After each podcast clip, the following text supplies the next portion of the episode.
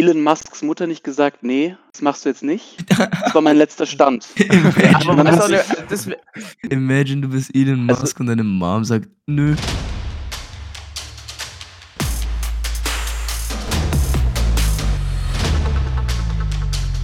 Herzlich willkommen zusammen beim Podcast School of Opinion. Mein Name ist Mathieu Drubel und ich darf meine Mitpodcaster begrüßen. Ui.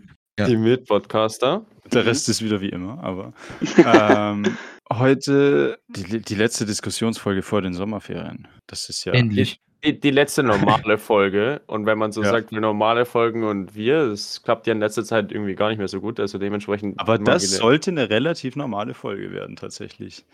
mal wieder. Ansonsten möchte ich am Anfang natürlich noch unserem Sponsor für diesen Monat noch danken. Äh, Das ist der Herr Bauer und zwar einer von unseren drei Bauern und zwar der Physikbauer. Also danke für die Finanzierung dieses Monats. Ehrenmann. Und ja. Shoutout, Shoutout, Grüße gehen raus. Shoutout, ja.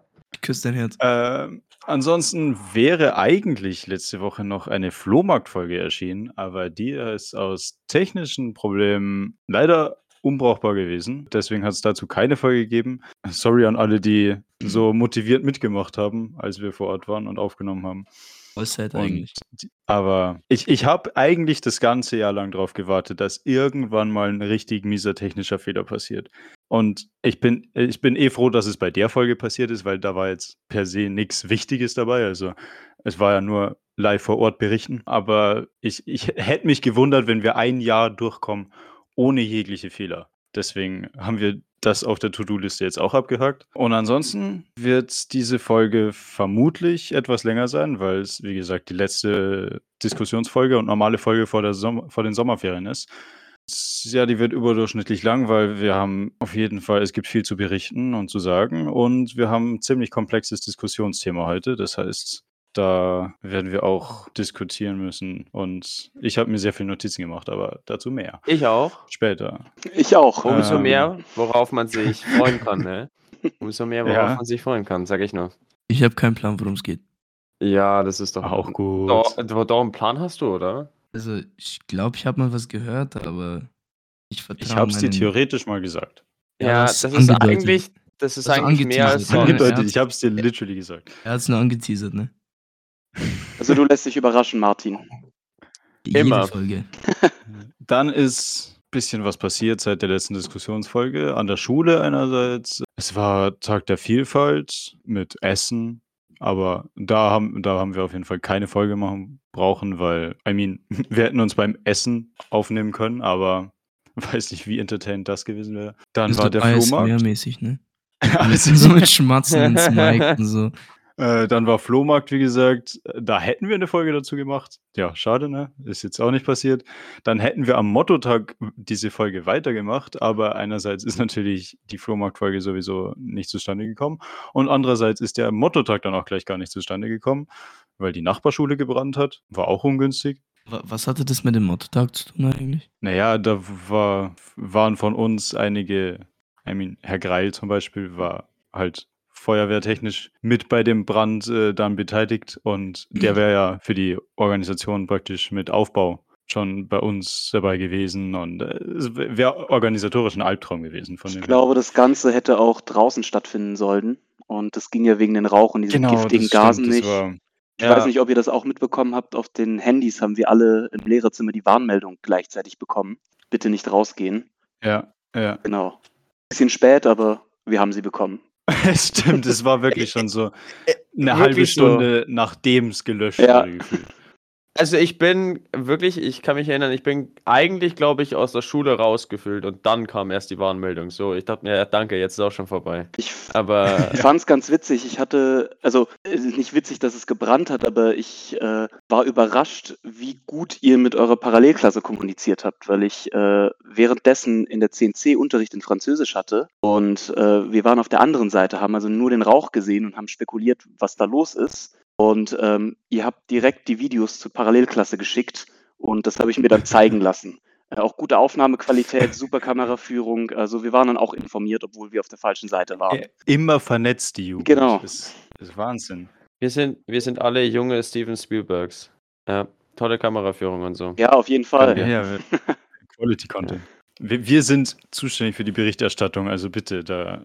ja, das war wirklich wie so ja eine nur- Live-Berichterstattung. Ähm, ja. wir haben nämlich nur die Rauch gesehen. Ähm, genau.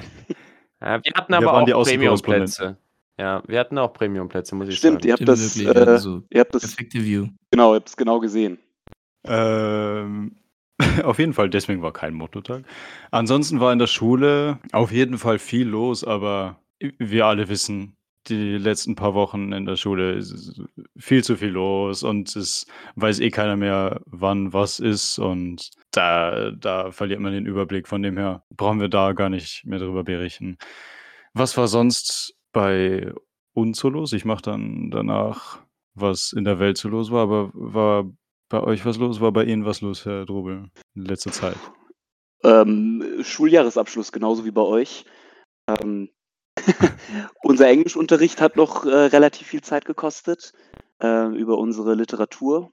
Darüber schreibe ich eine wissenschaftliche Arbeit den Sommer. Genau. Und ja, eigentlich sonst nur arbeiten. Arbeiten, arbeiten, Lame. arbeiten. naja, ganz interessant. Macht dir Spaß. Hm, ja. Ich meine, ma Martin ist, Martin ist einfach andere ja, Meinung. Ich, das glaube ich, ich, ich das glaub ich nicht, weil Martin äh, war ja auch sehr großer Fan von dem Buch. Deswegen ähm, glaube ich, hat es eben auch ein bisschen Ja gut, das waren wir aber, glaube ich, alle. Ja. Ja, aber ich würde keine wissenschaftliche Arbeit darüber schrei- schreiben, was die Schüler mit einem Buch gemacht haben. Ich glaube, das kann ganz interessant sein. Also, was hat so gut geklappt, was hat nicht so gut geklappt? Wissenschaftliche Arbeit heißt ja auch nur, das ist so ein großer Begriff. Das heißt, man schreibt einfach auf, was hat man gemacht, was war gut, was war nicht so gut, was könnte man verbessern. Das wird so unter anderem mein, ähm, meine Sommerferien begleiten. Das Buch spannend. bleibt Ihnen also auf jeden Genau. Fall. In Ihrer Freizeit. ganz genau. ja, war bei euch was los? Nein? Ja, halt letzte so Schulwochen. wirklich. Das ist, das ist eigentlich Urlaub, nur halt im Schulgebäude. Aber Ferien wirklich, im ich- Schulgebäude. Ich finde, ich finde, ich beschreibe die letzten zwei Wochen Schule auch immer so. Das ist eigentlich wirklich, die sind die unnötigsten, unnötigsten zwei Wochen. Du sitzt eigentlich in der Schule und machst nichts mehr, letzten Endes. Du bist einfach nur da, weil du da sein musst. In dem Unterricht, der noch stattfindet, wird meistens nicht mehr viel produktiv geleistet. Und die Sagen Hälfte es der Zeit so. ist ja eh irgendein Event. Aber das ist doch auch mal schön, oder? Dass es so, Ja, Das eben. ist Ja, es das ist auch schön. cool. Also, es Ja. ist auch dass nicht der, schlecht dass der so. Druck so ein bisschen wegfällt Aber- und ähm, ich meine, habt Fraunhofer, Ja, ihr echt ja. coole Sachen. Sportfest heute hat auch total Spaß gemacht. Deswegen könnte schlimmer sein. Ja. Aber ich bin Definitiv. generell dafür, dass die Sommerferien auch in Bayern jetzt endlich mal nach vorne verschoben werden. Bayern hat ja eh, ich weiß nicht, entweder direkt als letzter oder so mit als letzter Als den letzter. Sommerferien Ich Als glaube, mit. Baden-Württemberg gleichzeitig, Ähm, oder? was- Kann das sein? Ja, Ja, ich ja, glaube auch. Aber was einfach nicht nicht mehr möglich ist mit den aktuellen Klimabedingungen, die jetzt auch nicht Mhm. besser werden. Bei der Hitze, es es kann keiner mehr mitmachen. Er macht Also die Motivation.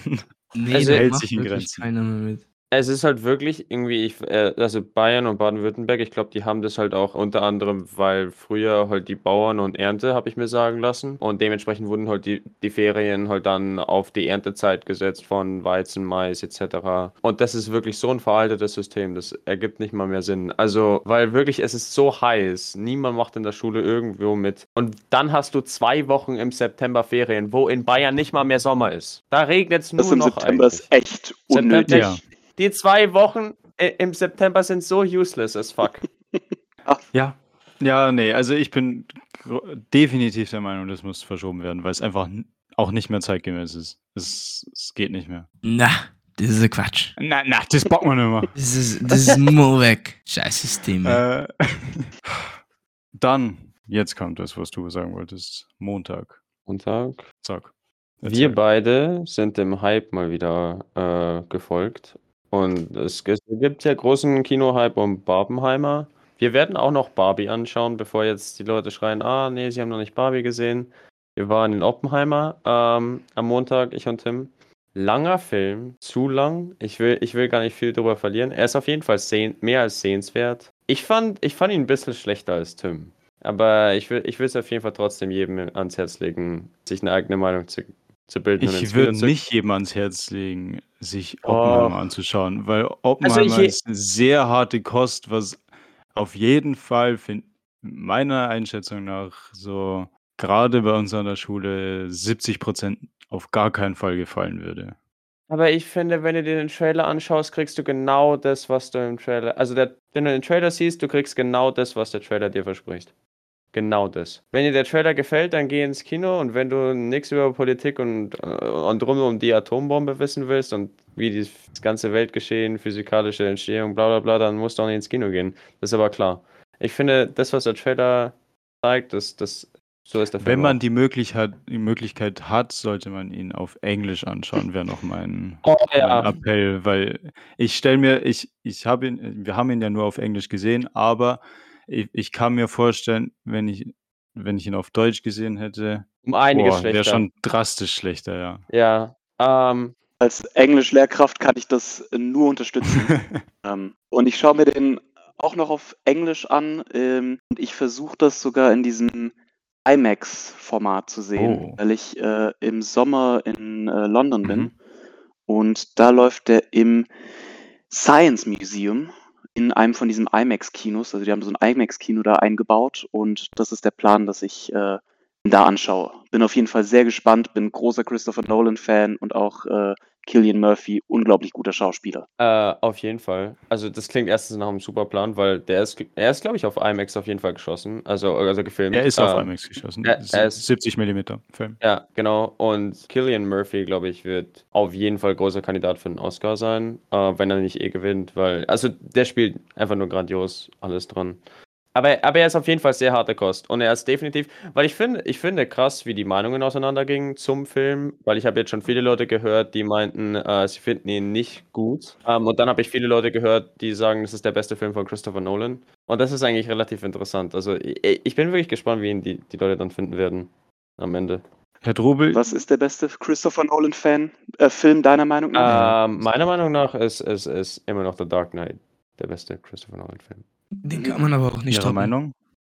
Ne, kann man auch nicht. Also, alle anderen sind auch relativ gut, aber du kannst ihn trotzdem Ne, nicht Dark Dark Ihr kann Favorite Christopher Nolan? Puh, ich puh, schwierig. Ähm, boah, das ist richtig schwierig. Ich finde äh, ich würde jetzt auch spontan Dark Knight sagen, aber ich bin sehr großer Interstellar-Fan auch. Ich fand auch Dunkirk unglaublich gut. Auch sehr harte Kost, Ja, falls ja, ihr den ja, gesehen haben habt. wir.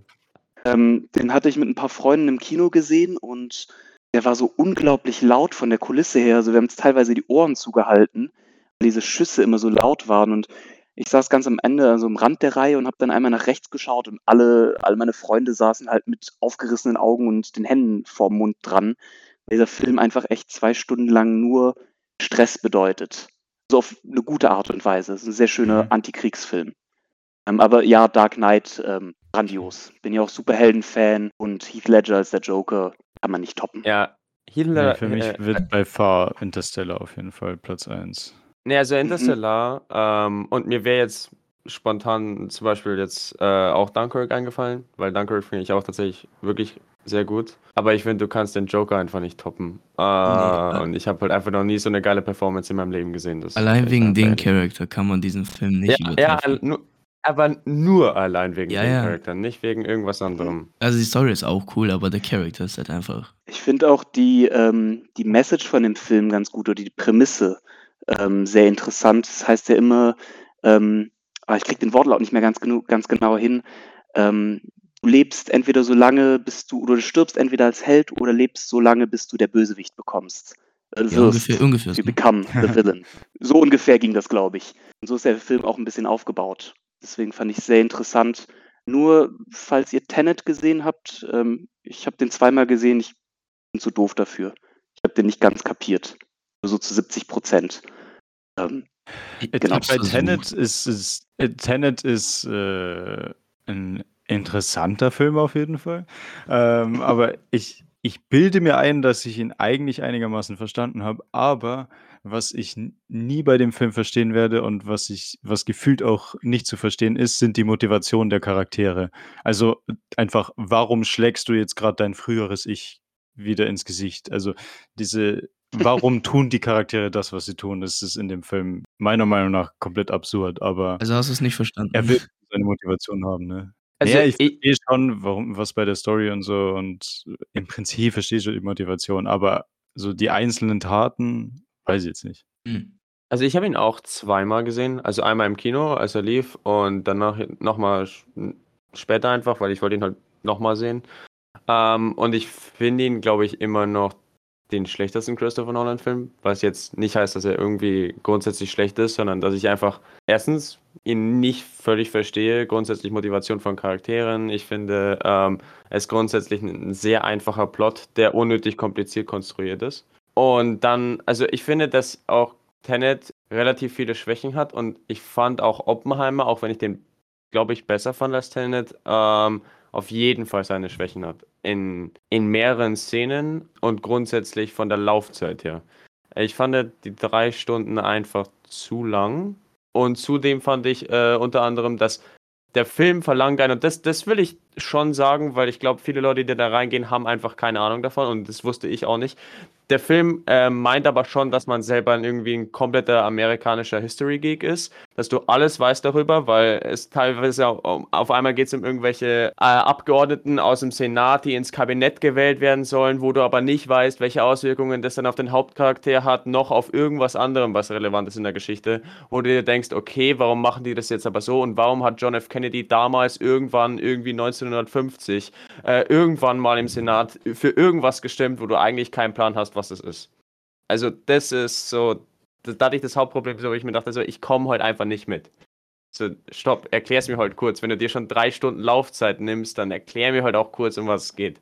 Also du würdest sagen, der Film ist nicht für Leute, die die Geschichte nicht schon kennen. Also man kann jetzt nicht nur für den Film Ah, gehen. Doch, Doch, du kann man kannst, schon. sind wir ja auch. Doch, kannst du Ja, schon. Doch, kann man schon. Aber du solltest, um irgendwie mitzukommen, grob, äh, grobe Vorstellung sollte man vielleicht haben von den geschichtlichen Ereignissen, aber man muss dieses In-Depth-Wissen musst du jetzt nicht unbedingt haben. Du, du wirst wahrscheinlich von dem Film mehr verstehen, wenn du es hast, aber das musst du nicht haben. Ich meine, ich habe ihn grob auch verstanden und das war halt, also das nächste Problem, weil ich finde halt, ich bin durchaus jemand, der sich jetzt nicht so schlecht mit Geschichte auskennt und ich hatte halt auch meine Probleme mit, mit dem Mitkommen, weil der Film halt nicht irgendwie dich so bei der Hand nimmt und dann sagt, okay, guck mal, hier befinden wir uns jetzt, sondern weil Christopher Nolan ist ja immer so kompliziert und alles und alles muss verschachtelt sein und dann spielt er mit, wieder mit Schwarz-Weiß und farbig und dann spielt er wieder mit Zeitsprüngen hin und her. Das, Und irgendwann denkst du dir dann, wo sind wir jetzt gerade? Stopp mal, um was geht's? das Schwarz-Weiß, das äh, habe ich zwar vom Internet erfahren, aber tatsächlich, wenn ich ihn mir anschauen würde, würde ich checken, warum es schwarz und weiß wird. Du wirst es beim Schauen nicht checken. Nee. Ja, dachte Wir ich haben es danach verstanden. Du musst wir, dir die Interpretation oder die, die Intention musst du dir entweder davor oder danach durchlesen. Äh, dann, dann erkennt man schon einigermaßen, aber du wirst die Intention dahinter nicht beim Schauen checken. Also der Film wird, wird dann im Laufe des Films schwarz-weiß, oder wie? Äh, es switcht immer hin und her und es soll anscheinend, Genau. soll anscheinend darstellen, okay. dass wenn es farbig ist, ist äh, wird die Geschichte von der Sicht von dem Main Character erzählt. Ich habe jetzt vergessen, wie der heißt. Oppenheimer, Ja. Oppenheimer. Robert Oppenheimer. Mhm. Ja. Und wenn es schwarz-weiß wird, kriegst du einen mehr objektiveren Blick auf die Geschichte. Genau, also farbig ist eher subjektiv, eher so nach den Ah, Gefühlen okay. von Oppenheimer und schwarz-weiß ist dann eher diese sehr, ja, historisch eher korrekte Version. Aber der, der Unterschied von dem, was tatsächlich gezeigt wird, ist minimalst. I, I, I guess, man, man kann es machen. Muss man. Gefühlt, es, es wirkt so, als wollte er einfach nur fancy Ja, sein. also finde ich auch. Ähm, es war, es, es musste jetzt wirklich nicht. Und es gibt auch am Anfang, gibt es dann auch so, so Art, also Frau Schwarzische hat das bezeichnet als Tarantino-Kapitel, ähm, weil man, wenn man so Quentin Tarantino-Filme kennt, dann gibt es ja immer so Kapitel, Warte, die darf, dann, ich, darf, ich, ja? darf ich raten, was es ist, das Tarantino-Kapitel? Äh, ich habe, also ich würde sagen, das ist so ein Kapitel, wo irgendwie nichts Richtiges passiert, so an Handlung. Ist das ein Tarantino-Kapitel in dem Film? Äh, nee, also sie hat, sie hat die, die, die Technik so bezeichnet, weil er fängt dann So, auf okay. einmal am Anfang fängt er an, erstens bla bla bla, da- ich habe den, Na ich habe den Namen vergessen, aber erstens Erstens ist Fission und zweitens Fusion, ist Fusion, Fusion. genau. Und dann hört er einfach auf. Dann gibt es es nicht mehr. Und dann am Anfang gibt es ja auch noch Ja. voll diese atomaren Spezialeffekte und die gibt es dann auch nicht mehr. Also, so, wo er war, er Mhm. dachte schon ein bisschen sehr fancy und irgendwann konnte er sich, glaube ich, einfach nicht mehr entscheiden, was er will. Ja, er springt sehr viel hin und her zwischen verschiedenen Stilen. Aber damit belassen wir es bei Oppenheimer. ähm, ich würde sagen, Vincent, wenn wir, wir werden uns am Donnerstag, äh, ich weiß nicht, wann diese Folge rauskommt, aber wir werden uns am Donnerstag Barbie anschauen. Und wir haben ja vor, dass wir in Pink hingehen, weil Ja, anders kann man den Film nicht schauen. Und ich finde, das sollten wir auch posten dann. na, auf na Insta. klar, na klar. Also, weil die Leute müssen ja auch sehen, dass wir den, das auch wirklich ernst nehmen, wenn wir zu Barbie gehen. Also, da geht man nicht zum Spaß hin. nein, nein, nein. Nein, Imagine aus Spaß zu Barbie gehen. Stell dir das mal vor. Oppenheimer ist Man aus schaut sich aus Spaß Ja. Oppenheimer an und geht dann für die Philosophie zu Barbie. Ne? So funktioniert das. Ansonsten ist noch sehr viel in der Welt passiert seit der letzten Diskussionsfolge, weil die letzte Diskussionsfolge war jetzt schon wirklich länger her. Die war noch vor unserer Wanderwoche. Äh, Das heißt, in der Zeit ist äh, ein U-Boot mit Milliardären bei der Titanic untergegangen. Es ist ein Bürgerkrieg in Russland so ein bisschen ausgebrochen. Ähm, es ist ein Actor- und Writer-Strike ausgebrochen. Das heißt, in Hollywood passiert gerade eigentlich gar nichts mehr, weil die mehr Geld verdienen wollen. Aber all das ist ja egal. Viel wichtiger ist, Leute, Boxing-Match zwischen Elon Musk und Mark Zuckerberg. Ja, Was halten wir oh davon? mein Gott, das wird so episch. Findet das tatsächlich findet das statt? statt? Also wirklich, wirklich? Naja, wenn sie jetzt nicht durchziehen, dann sind sie ja mal die allergrößten Lutscher. Ja. Das sind sie so und so. Ja, schon. aber trotzdem. Elon Musks Mutter nicht gesagt, nee, das machst du jetzt nicht. Das war mein letzter Stand. Aber das es wäre aber auch, glaube ich, eine miese Blamage für ihn. Imagine, du bist Elon Also- Musk und deine Mom sagt, nö, kämpfst nicht. Also ich, mein letzter Stand war, ich habe Bilder von ähm, Mark Zuckerberg gesehen, wie er irgendwie so Jiu-Jitsu oder Karate oder irgendwas trainiert. Ja, Und- Mark Zuckerberg trainiert ja seit Jahren Ja. verschiedenste Kampfsportarten. Und Ich- also, Ich war richtig verwundert. Ich habe äh, so, also ich habe genau zwei Bilder von Mark Zuckerberg im Kopf. Das eine, das, das war ein Video, wie er mit dieser Amerika-Flagge auf diesem ähm, elektrischen Surfboard da durch den See fährt, falls ihr das kennt. ich glaube ja. Das war vor ein paar Jahren, also kurzes Meme sogar. Und das zweite war dann, also seine ganzen Bilder von wegen, ähm, wie er da Karate macht und alles und einmal auch oberkörperfrei und der war richtig muskulös. Der ist ripped, der Junge. Ja, Also, und ich ist- dachte mir, oh, es- es- das sieht schlecht aus für Elon Musk. Also der hat ja durch seinen allgemeinen Körperbau irgendwie schon einen Grundvorteil. Der ist so komisch geformt, aber ähm, Mark Zuckerberg, der ist trainiert.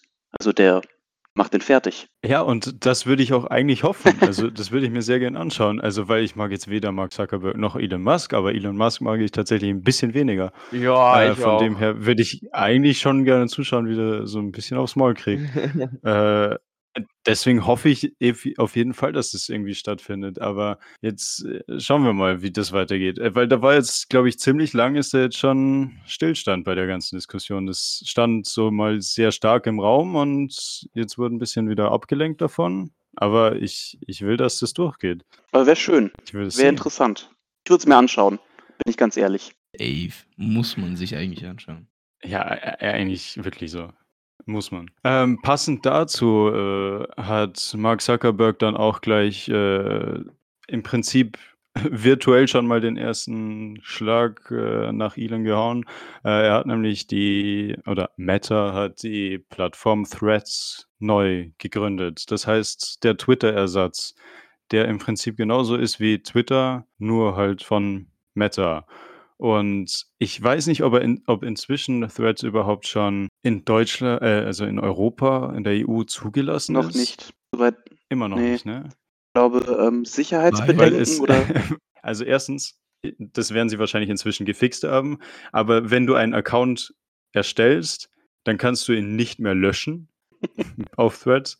Ähm, ich, ich, ich, ich schätze mal, das müssten sie inzwischen gefixt haben, aber das war auf jeden Fall am Hä? Anfang so.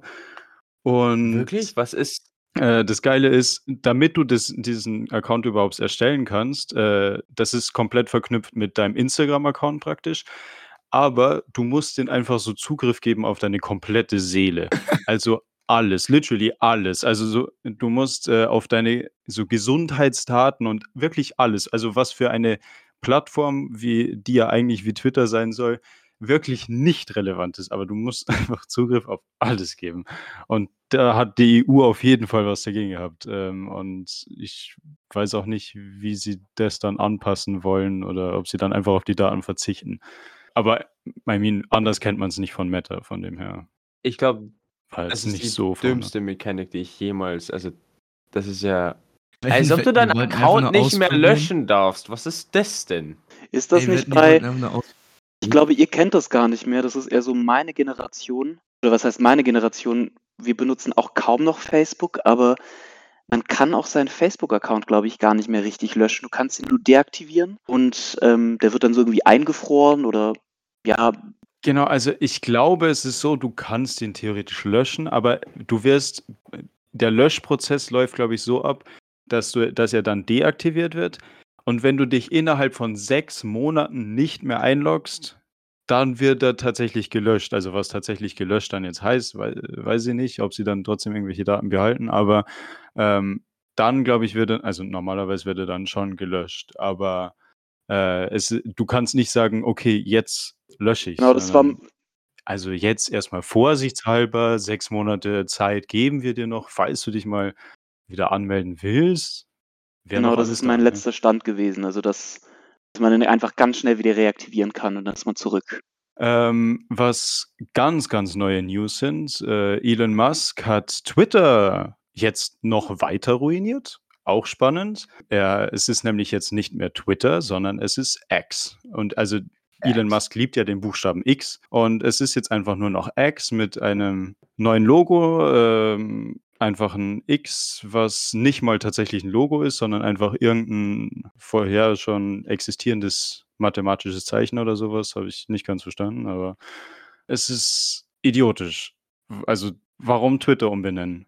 Einfach nur, damit das macht, ne? Es gibt ja, es, es gibt ja, er hat dann auch einen Tweet, Tweet kann man ja dann theoretisch jetzt auch nicht mehr sagen, aber er hat dann äh, gefragt, was sollen wir jetzt stattdessen sagen, anstatt tweeten? Exen. Weil es, es ist ja literally schon in unseren Wortschatz mit aufgenommen worden. Twitter und Tweeten und ein Tweet. Und was willst du jetzt machen? Willst du exen? Oder also, Elon Musk hat was, ist, also was war der Gedankengang dahinter? Also nicht so, dass Elon Musk jetzt bekannt wäre für großartige Gedankengänge, aber äh, was, was war da die Motivation? Ja, aber da Er muss will, ja das, er will das jetzt zur, zur Universal-App umbauen, so wie ich das verstanden habe. Also eine App, womit man alles macht. Geld versenden, kommunizieren, seine Gedanken ins Internet raus posaunen. Und ich schätze mal, dass. X irgendwie neutraler. Also ich verstehe es auch nicht ganz. Also, weil der, Twitter ist halt schon recht gebunden an diese Textform. Also, wenn man an Twitter denkt, dann denkt man an diese Tweets mit Text und so. Und der hat ja jetzt auch n, re relativ neu eingeführt, die, ich weiß nicht, wie sie heißen, irgendwelche Rooms, wo du praktisch dann wie ein großer Anruf im Prinzip, also wo du dann Leuten zuhören kannst, wie sie live telefonieren im Prinzip ist. Aber keiner mag es, keiner will es nutzen. Es, er hat dann auch, er ist ja, die, die Headquarters von Twitter sind, weiß ich nicht, irgendwo in Amerika halt. Und da hat er ja schon irgendwann mal, äh, wollte er das Twitter entfernen oder sowas von dem Schild außen, aber das durfte er dann nicht, äh, weil äh, es, er ist legal dazu verpflichtet, dass der Name des Unternehmens draußen dran steht oder so. Ähm, dann hat es einfach weiß angemalt und jetzt natürlich will er nicht mehr, dass Twitter draufsteht und dass dieses, äh, dass der Vogel da ist. Und aktuell ist der Stand, äh, er hat praktisch dann schon dieses ganze Zeug außen abnehmen lassen, die, diesen, den Schriftzug. Äh, aber während das alles abgenommen wurde, ist dann aber die Polizei gekommen, weil er hatte überhaupt keine Genehmigung, das abzubauen. Ähm, das heißt, mitten während diesen Arbeiten wurde das unterbrochen und jetzt steht nur noch ER oben auf dem Schild. Äh, das heißt, es ist so ein Chaos und äh, ich gebe dieser Plattform nicht mehr viele Monate. Ich weiß es nicht, ob es dieses Jahr Also es überlebt. ist auch echt nicht mehr schön zu verwenden. Ähm, Seitdem es übernommen hat, ist die Timeline irgendwie total komisch und man kann jetzt relativ gut durch diesen blauen Haken, der ja früher irgendwie re- verifizieren sollte, ob es sich bei der Person wirklich Ja, der blaue Haken ist sowieso Genau, es lächerlich. sich bringen gar nichts mehr. Das um heißt, diese das Person handelt. Das ist nichts. jetzt ein ganz guter Indikator, um zu sehen, ähm, um ein bisschen die politische Gesinnung der, der Personen zu sehen, weil meistens sind eher die Konservativen Ja. oder eher im rechten Lager situierten Menschen haben halt meistens äh, diesen blauen Haken oder ähm, ja, Elon Musk-Fans. Ja, genau. Also, wer ist so dumm und zahlt die 8 Dollar für den blauen Haken? Da kann man schon auch ein bisschen den IQ einschätzen. den ne? Ja, ja, musst du mal äh, darauf achten, gerade so CDU, CSU-Politiker haben alle den blauen Haken, Friedrich Merz, Markus Söder und ähm, ich glaube von der SPD oder den Grünen eher nur vereinzelt Leute. Ähm, ist sehr interessant. ja, was kann man da wohl hineininterpretieren? man weiß es nicht. Ja, sonst gibt es nicht mehr viele äh, relevante Sachen, die passiert sind. Also, es ist so viel passiert, aber man muss ja nicht auf alles eingehen. Ne? Also, Elon Musk und Mark Zuckerberg, der, das Bo- Boxing-Match ist auf jeden Fall das Wichtigste, was wohl passiert ist. Also, das kann man ja nicht bestreiten. Vielleicht als noch Äh, wichtiges Thema und als Überleitung vielleicht die ganzen Waldbrände auf Rhodos. Stimmt. Oh ja, es Habe ich auch viel gehört von, ja. brennt, ja. In Griechenland, falls, falls äh, ihr das draußen nicht gehört habt, ähm, auf einer Insel, also Rhodos, äh, da brennt's und da mussten die mehrere, also das sind auch mehrere Hotels abgebrannt, habe ich gehört, und die mussten wahnsinnig viele Touristen evakuieren, äh, weil, naja, m, Feuer halt, ne? Ich glaube auch Touristen, ähm, Muss man evakuieren, weil Feuer. Touristen sitzen, glaube ich, jetzt gerade da fest auf der Insel. Ähm, Ja, ja, habe ich auch gehört. und ähm, sind da jetzt, müssen irgendwie in den Lobbys von den Hotels zusammengepfercht schlafen, weil halt die ganzen Leute nicht mehr von der Insel kommen und äh, beschreiben das da alle als Horror. Und auf Twitter gibt es dann ein paar böse, das heißt ein paar zynische Zungen, die dann meinen, ja, ähm, ist genau das, was viele Flüchtlinge ertragen und ihr heult jetzt äh, rum, weil ihr so ein Wochenende äh, mehrere Tage so verbringen müsst. Ähm, ist auf jeden Fall eine sehr schlimme Situation und äh, die Waldbrände sind sehr, sehr heftig anscheinend.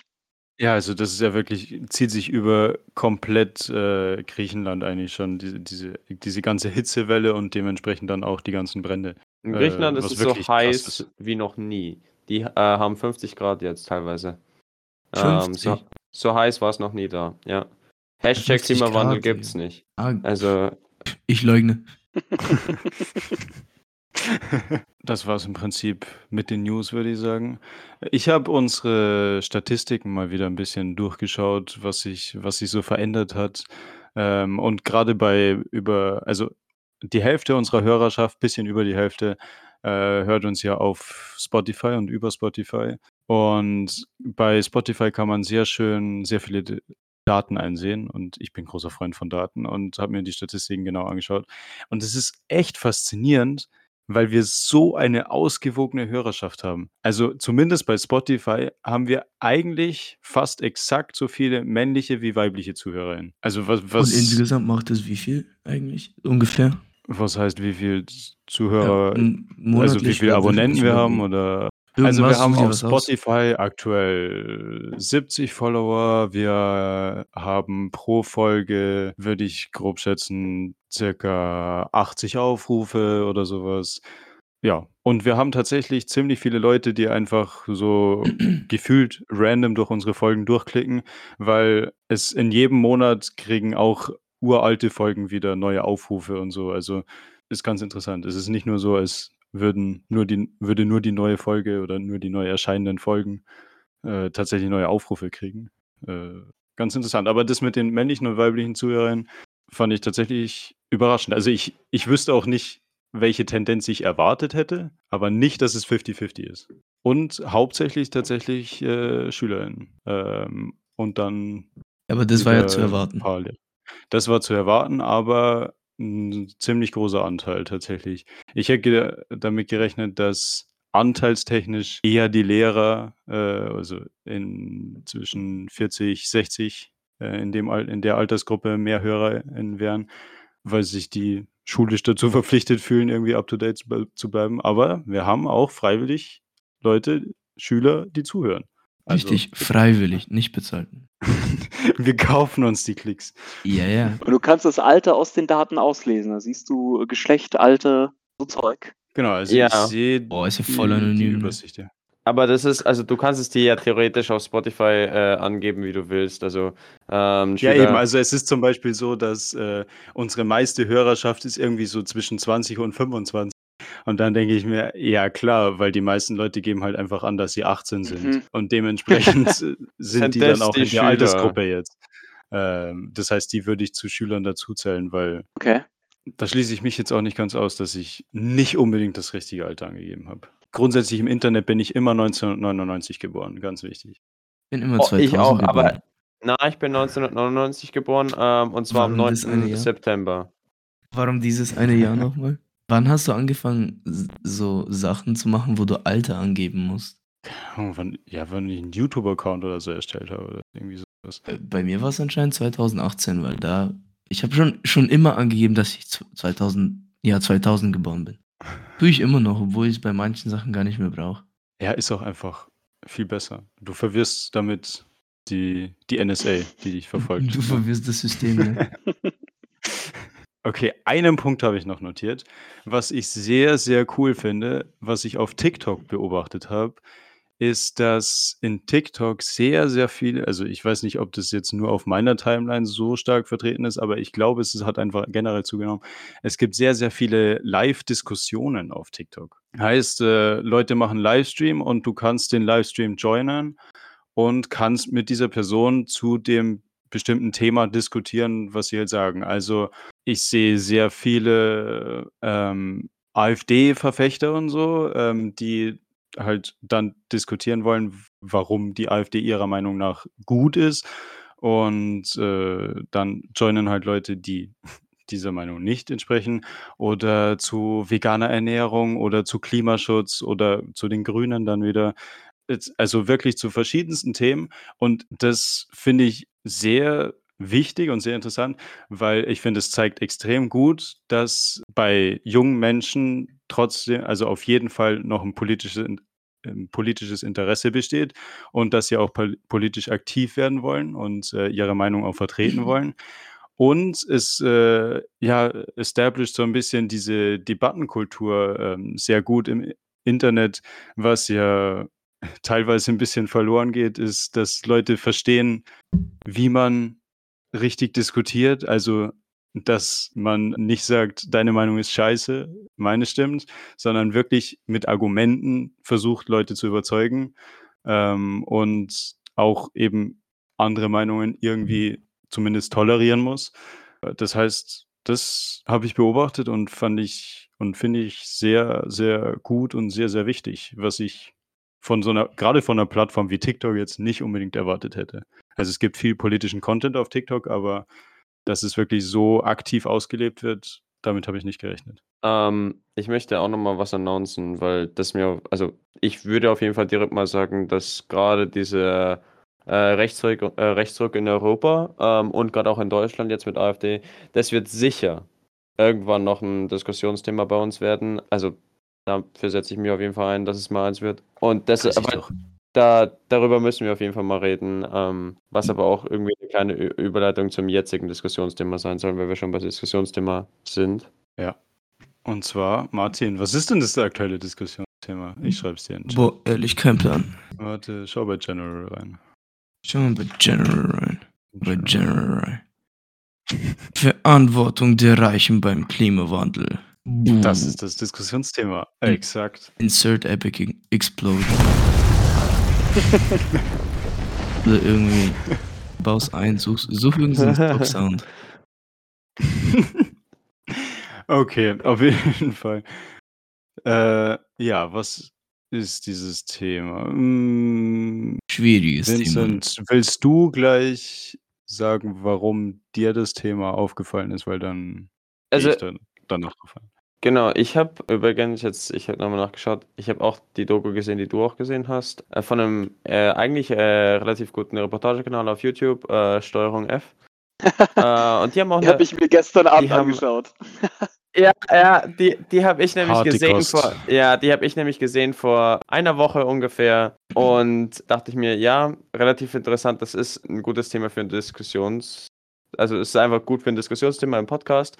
Das Problem dabei war nur, ich habe es eigentlich aus dem Grund genommen, weil ich äh, danach eigentlich nur noch Rage quitten wollte. Also ich wollte meinen PC aus dem Fenster rausschmeißen und Also ich war, ich war schon, es ist wirklich Also, warte kurz. Wir, anzuschauen. wir reden über das Video Privat, Privatjets, Yachten, Kaviar. Genau. Wie beeinflussen Superreiche das Klima von Steuerung F auf YouTube? Das Video ist 30 Minuten lang. Ich habe es inzwischen über drei Sessions geschafft, dass ich 10 Minuten davon schaffe. Weil irgendwann, ich muss einfach jedes Mal wieder abschalten. Es, also, dieses Video hat mich so fertig gemacht.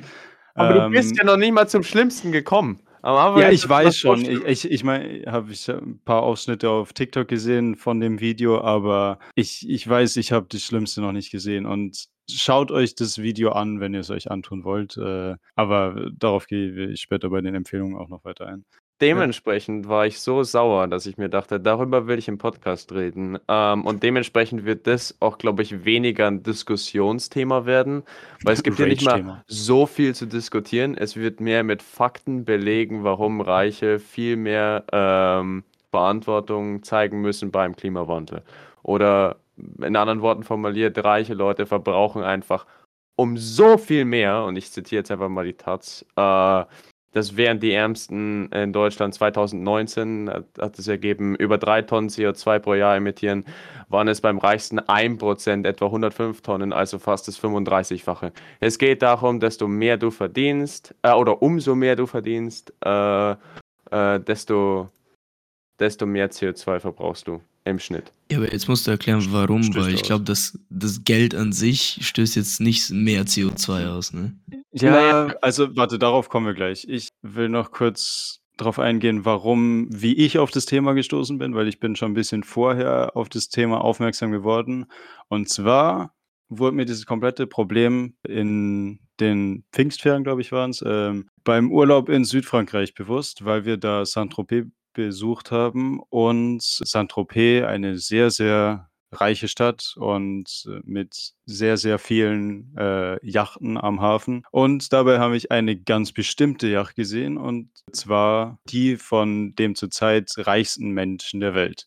Und das ist die Yacht von Bernard Arnault. Den Namen kennt man normalerweise einfach gar nicht, aber er ist Besitzer von vielen Luxusmarken und ist inzwischen unter Elon Musk wieder gedroppt, aber mit, äh, jetzt ist er die zweitreichste Person und hat ein Vermögen von 232 Milliarden US-Dollar, also fast das Doppelte von Bill Gates. Und also ich habe mich dann ein bisschen über die Yacht informiert, weil ich habe schon gesehen, dass diese Yachten sehr viel Energie dort verbrauchen. Und diese Yacht verbraucht in einem durchschnittlichen Ferienmonat oder was heißt verbraucht, stößt aus in einem normalen Ferienmonat 1250 Tonnen CO2. So, ich mache jetzt ganz kurz einen großen Zahlen, Fakten, Rundown hier von allem, was ich so zusammengefunden habe, nämlich ein paar Zahlenwerte äh, von verschiedenen Quellen zum CO2-Ausstoß von Einzelnen, immer äh, in Mengen pro Jahr. Ich weiß nicht, falls ihr da irgendwelche anderen Werte habt, verbessert mich gerne, aber das sind alle Werte, die ich gefunden habe. So, der durchschnittliche Amerikaner stößt ungefähr 15 Tonnen CO2 im Jahr aus. Der durchschnittliche Deutsche etwa 11 Tonnen, der durchschnittliche Franzose ungefähr 9 Tonnen und die mit ein Mitglied der oberen 10 Prozent der ganzen Welt stößt ungefähr 30 Tonnen CO2 pro Jahr aus und das entspricht ungefähr der Hälfte von den kompletten weltweiten CO2-Emissionen, die für, die für Energie zuständig sind. Also das allein sind schon die obersten 10 Prozent. Aber das Ganze wird natürlich wesentlich krasser, je weiter man mit den Prozentzahlen hochgeht, weil die, ein Mitglied der obersten 1 Prozent äh, stößt schon 100 Tonnen ungefähr im Jahr aus. Das ist mehr als das Doppelte von den CO2-Emissionen der ärmsten Hälfte der Bevölkerung. Die obersten 0,1 Prozent äh, stoßen schon ungefähr 450 Tonnen im Jahr aus. Und dann, jetzt werden die Zahlen einfach so absurd. Ein Mitglied der obersten 0,01 Prozent, das heißt, es sind nur 20 Leute oder sowas, jeder von denen stößt 2500 Tonnen im Durchschnitt ungefähr pro Jahr aus. Wie diese riesigen Zahlen zusammenkommen, alleine durch Konsum, wird natürlich dann obvious, wenn man sich anschaut, dass der reichste oder der damals reichste Mann der Welt mit einer Yacht in einem Monat schon 1250 Tonnen CO2 ausstoßt. Was ja einfach absurd ist im Vergleich zu eben, also er ist Franzose und im Vergleich zum durchschnittlichen Franzosen 9 Tonnen im Jahr. 1250 Tonnen im Monat. Das Verhältnis ist einfach sehr, sehr schwer zu rechtfertigen. Gerade wenn man beachtet, dass es sich hier um eine Yacht handelt. Also ein absolutes Luxusgut, was in, nicht in irgendeiner Form mit irgendeinem Nutzen gerechtfertigt werden kann. Also das ist ja reiner, reine Bespaßung im Prinzip, eine Yacht zu haben. Ich kann So. da auch noch mal mit Fakten um die Ecke kommen, was Deutschland angeht, weil ich habe da auch noch eine tolle Statistik gefunden, wo man wirklich sieht, wie krass exponentiell es äh, äh, ansteigt. Weil in Deutschland, äh, also und ja, theoretisch hätte ich dich verbessern können. Also das hier, das hier sagt jetzt, dass der durchschnittliche Deutsche verbraucht 12,4 Tonnen CO2, glaube ich, im Jahr. Ähm, und also die ärmere Hälfte, die ärmeren 50 Prozent bei uns in Deutschland, äh, also 50 Prozent äh, aller BürgerInnen verbrauchen 6 Tonnen CO2 im Jahr. Im Vergleich zu den reichsten 1% sind es dann schon 104,7 Tonnen im Schnitt. Und dann im ganz krassen Vergleich, da gibt es dann mehrere kleine Schritte, aber die reichsten 0,001% verbrauchen äh, also 12.000 Tonnen gerundet. 12.000 Mhm. Tonnen 12.000. ist- Tonnen äh, CO2 im Jahr, was einfach nur, das ist, so, das ist unnormal krass viel. Zum Vergleich, ich habe wirklich, weil ich dachte mir dann, das interessiert mich jetzt äh, ohne Witz. Ich habe dann diesen, es gibt ja diese Online-Tests, wo man selber schauen kann, wie viel CO2 verbrauche ich dann ungefähr, wie, wie stehe ich ungefähr da im Vergleich zu, zu anderen Leuten. Und ich bin wirklich nicht so der krass Umbewu äh, Umweltbewusste, weil ich ernähre mich weder vegetarisch noch vegan ähm, und ich fahre auch mit dem Auto. Also meine Eltern fahren mich auch mit dem Auto wohin. Also ich nutze zwar im Sommer schon eigentlich fast nur das Fahrrad, aber trotzdem. Und es ist ja auch nicht so, als wäre ich in meinem Leben nicht in Urlaub geflogen oder so. Und bei mir kommen ungefähr raus äh, um die 11, äh, 12 Tonnen, also minimalst unter dem Deu deutschen Durchschnitt. Ähm, was ich schon auch krass fand, weil ich mir dachte, so, das ist eigentlich gar nicht so wenig. Aber wenn man dann im Vergleich schaut, wie viel zum Beispiel eben die reichsten 1%, äh, die wirklich reicheren 10% auch verbrauchen, ist es eigentlich letzten Endes nichts. Und wenn ich dann noch was, also Herr Drubel, wenn Sie was sagen wollen, liebend gerne, dann sonst, sonst mache ich weiter. Alles gut. Äh, ich habe mir auch ein paar Fakten rausgeschrieben, aber ihr habt alles genannt, was ich auch schon rausgesucht hatte. Ähm, vielleicht, um das nochmal in Relation zu setzen, also ich finde es genauso krass, wenn man da die, die Unterschiede sieht, ähm, wie unnormal viel die einfach äh, verbrauchen im Gegensatz zu Durchschnittsmenschen. Ähm, muss man vielleicht noch dazu sagen, dass der Privatverbrauch beim CO2-Gesamtausstoß einen kleineren Anteil macht, weil es, ich habe jetzt gerade die Statistik von Deutschland, CO2-Ausstoß in Deutschland nach Sektoren vor mir. Und da ist halt das größte oder über 50 Prozent, 57, oder fast 58 Prozent sind halt Energiewirtschaft und Industrie, Die machen den größten Anteil am CO2-Ausstoß in Deutschland aus. Ähm, und dann sind Verkehr Genau, 18 das kommt ja noch dazu. Genau, Ja. genau. Also man muss das vielleicht in, in Relation setzen, aber ich glaube, viel schlimmer ist, dass also wir alle müssen ja irgendwo den Lebensstil ändern, irgendwie was einsparen. Ähm, ich glaube aber, dass den Leuten oder uns zu verkaufen von wegen, ja, du solltest vielleicht nicht weniger Fleisch essen oder darauf achten, wo das Fleisch herkommt, während irgendwie gewisse Menschen mit dem Privatjet rumfliegen oder mit der Yacht irgendwo rumcruisen. Schwierig. Sehr, sehr schwierig und ich glaube auch kontraproduktiv für das Gesamtziel. Ganz unabhängig vom Ausstoß. Ja. Äh, das finde ich so krass. Ich habe da nämlich auch noch was ge äh, gefunden. Zwischen 1991 und 2019, das hat auch die Taz unter anderem geschrieben, sind in Deutschland die Emissionen um 34% gesunken. Aber das lag nicht an den reicheren 1%. Deren Emissionen haben nämlich zugenommen und die ärmeren 50% haben die Emissionen gesenkt, weil die haben abgenommen. Das ist Ach so. rausgekommen durch äh, World Inequality Lab. Das hat das, die haben da drauf geforscht, Studien gemacht und dann ist das rausgekommen. Und das, war, das fand ich so krass, weil ich mir dachte, das kann eigentlich echt nicht sein. Weil uns, also, oder dem Mensch an sich wird ja grundsätzlich, de- dem Bürger wird ja vorgeschrieben, ja, mach das nicht, mach, mach das nicht. Weil, und das ist auch gut, dass es vorgeschrieben oder dass, dass es gesagt wird, weil äh, man soll ja umweltfreundlich leben und das ist schon wichtig. Aber es, äh, das Problem liegt halt schon irgendwo daran dann auch, dass man kann nicht, man kann nicht sagen, ja, die Ärmeren müssen schauen, dass sie nach ökologischen Standards leben, während die Reichen alles verprasseln, was sie haben. Weil der, der Reich, also der Arme kann ja nirgendwo wirklich sparen. Wo, wo soll er denn sparen? Weil ich finde, ich habe auch eine Statistik gefunden, wo es so zeigt, ähm, nach dem Einkommen steigen die Emissionen in allen Konsumkategorien. Und wenn man da mal schaut, was da zusammenkommt, also bei Nahrungsmittel und Wohnen, da ist es halt einfach, die sind nicht so relevant, weil Nahrungsmittel, ja, selbst wenn du viel Rindfleisch isst, was viele Emissionen verursacht, dann spielt es letzten Endes nicht so die wahnsinnig große Rolle im Vergleich.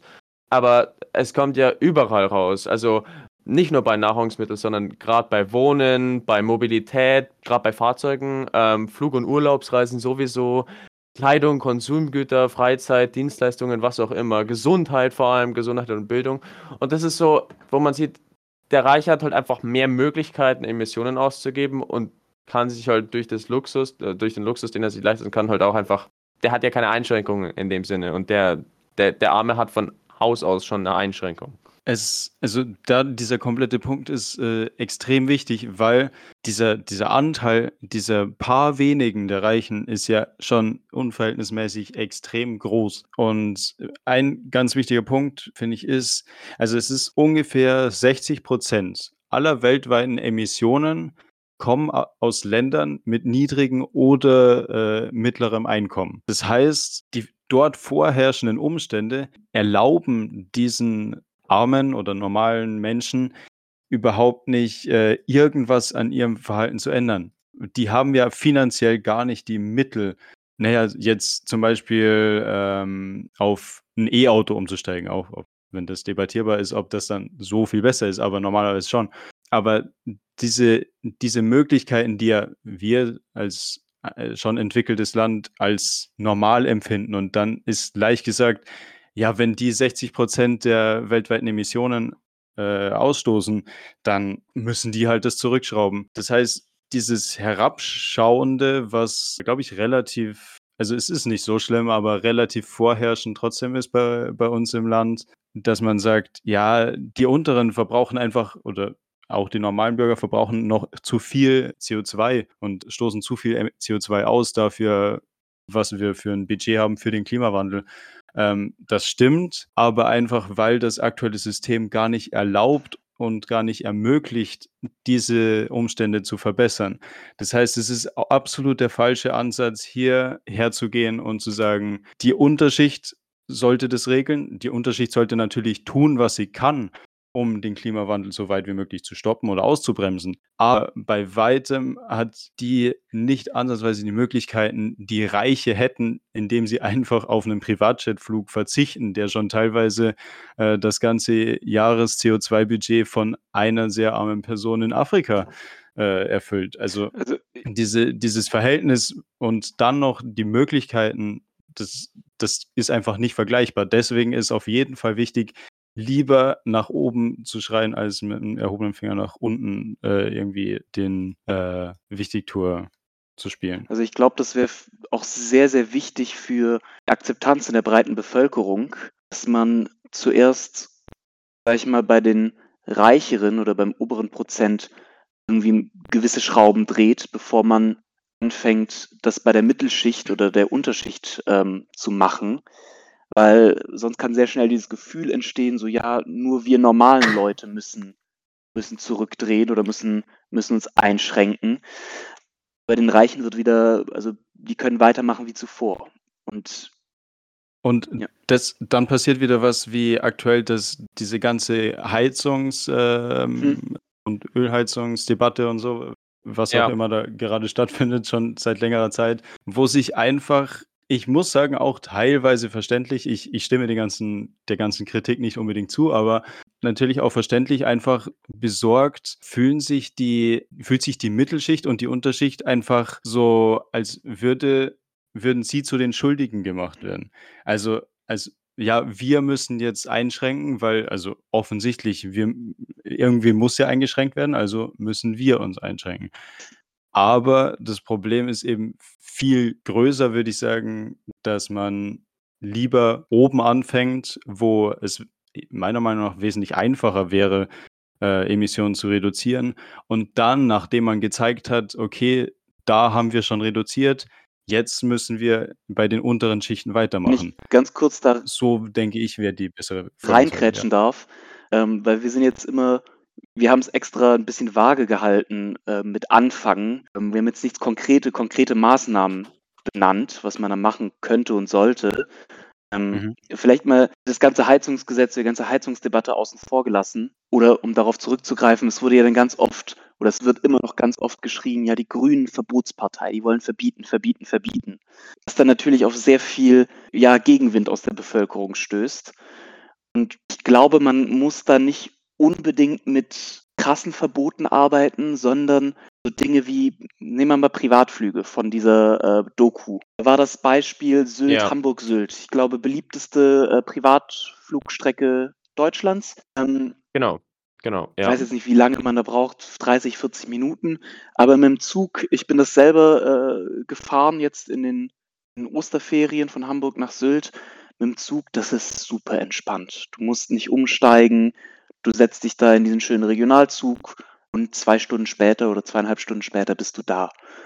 Und ich glaube, der richtige Weg, und das kann man auf sehr viele andere Dinge übertragen, wäre, dass man klimafreundlichere Bahnlösungen in dem Fall einfach viel attraktiver macht, dass man sagt: „Okay, wir bauen die Strecke aus.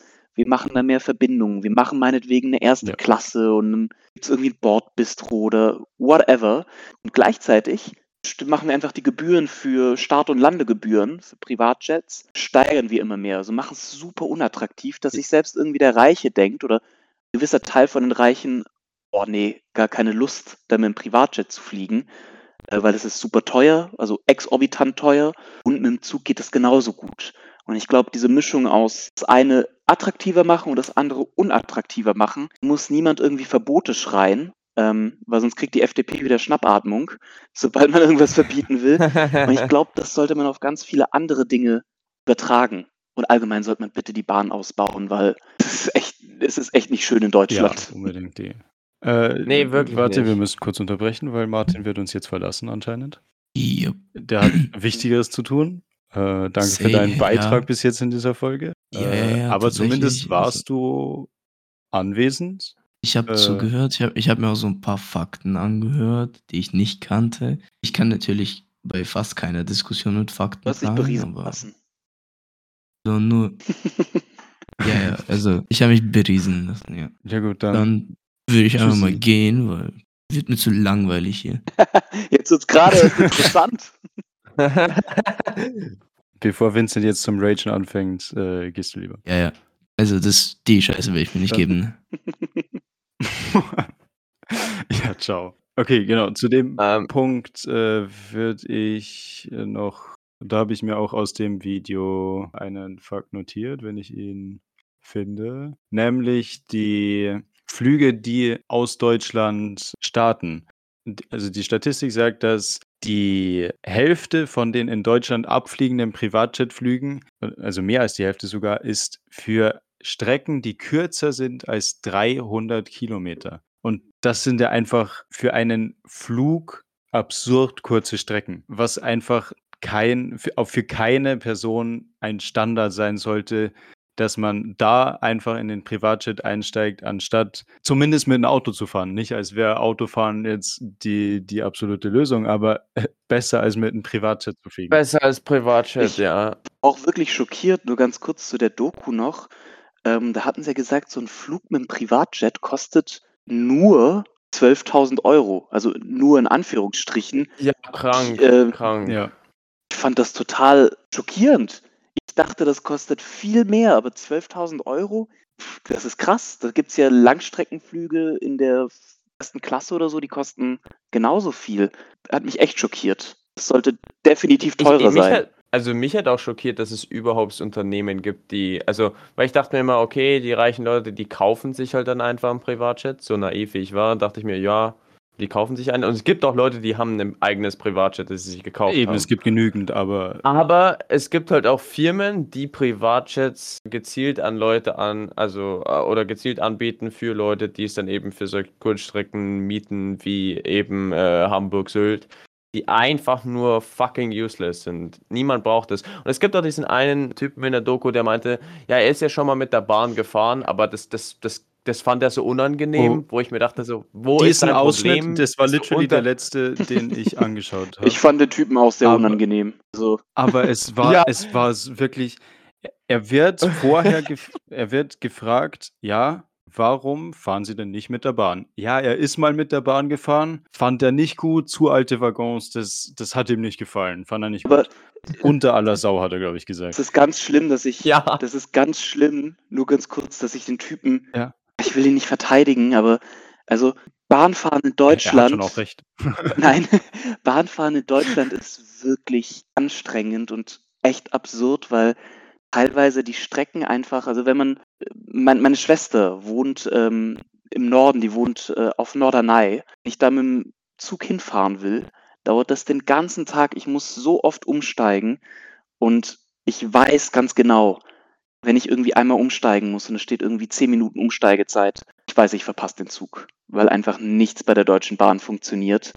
Ähm, und dann ist man fast schon gezwungen, entweder mit dem Auto zu fahren, natürlich auch super teuer ist, oder einen Flug zu nehmen. Und Normale daran ist, dass Flüge oftmals einfach billiger sind. Ja, Oder Das halt genauso teuer. Die Bahn ist unglaublich teuer. Man zahlt nach Berlin über 100 Euro. Äh, unflexibel. Und, äh, ja, ich glaube, das ist jetzt aber gefährliches Halbwissen.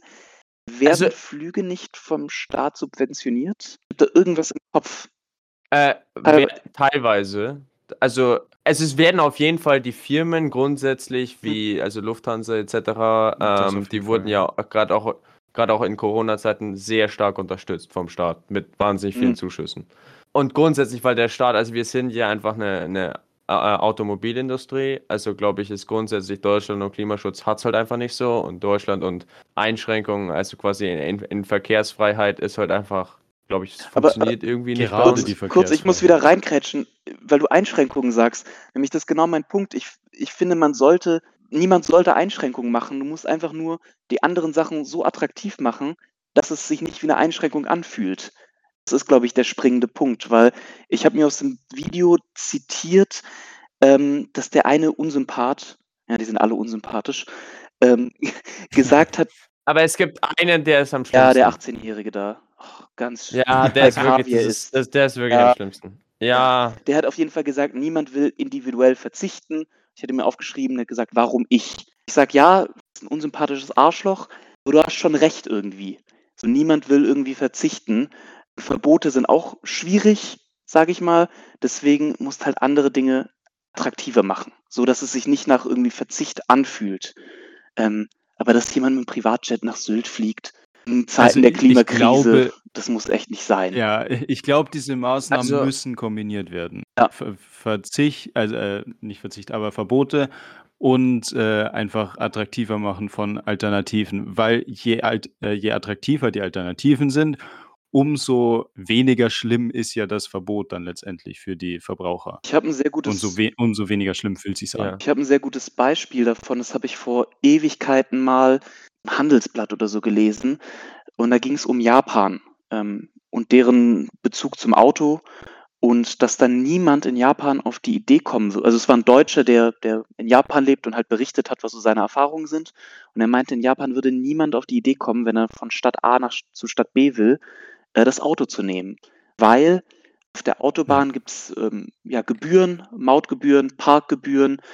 Und im Endeffekt ähm, wäre das genauso teuer wie den Zug zu nehmen und es würde genauso lange dauern, wie den Zug zu nehmen.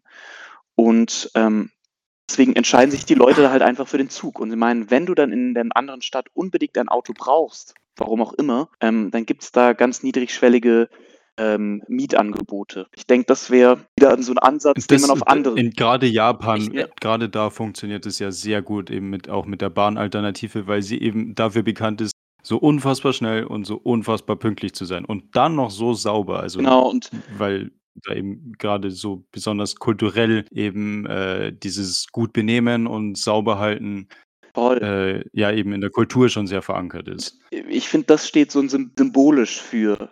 Ich sage jetzt nicht, dass wir auch so die Bahn komplett ähm, nur sanieren sollten. Also doch, sage ich eigentlich schon. bitte macht die Bahn richtig, macht die wieder, macht die wieder so, dass die funktioniert. Das sollte man auf andere Bereiche, Lebensbereiche so übertragen. Ja. Ich hätte auch zwei Dinge. Äh, einmal zum Bahn und warum sich Leute ja auch total berechtigt darüber beschweren, dauerhaft, seit mehreren Jahren jetzt. Äh, ist ja nicht nur, dass sie wirklich so viel Verspätung haben und dass sie in einem miserablen Zustand ist, sondern das perfekte Beispiel, das ich, äh, oder was ich halt dann auch gesehen habe, war, wir waren ja in Amerika, wir beide, und wir hatten sechs Stunden Aufenthalt in Amsterdam. Vom Amerika-Austausch, als wir zurückgeflogen sind. Und die, Am Flughafen. dann war die Frage, dann war die Frage, kann man von hier aus denn nicht theoretisch auch den Zug nehmen? Und die Antwort ist natürlich kann man, aber erstens dauert es natürlich wahnsinnig lang. Zweitens, es kostet einfach mehr als der Flug. Und nicht nur ein bisschen. Das kostet viel mehr als der Flug. Und das ist einfach absurd. Das ist einfach nur absurd. Warum, warum kostet die Bahn mehr als ein Flug? Ja, also von Amsterdam nach München sollte ein Flug nicht billiger sein als die Bahn. Das, das kann nicht sein. Das, das war wirklich so, das, das war eines von den Kennerlebnissen, die mir vor kurzem erst wieder passiert, also die halt wirklich nicht lang her sind, wo ich mir dachte, das, das ist eigentlich schon irgendwie sehr absurd, dass es teurer ist als, als die Bahn.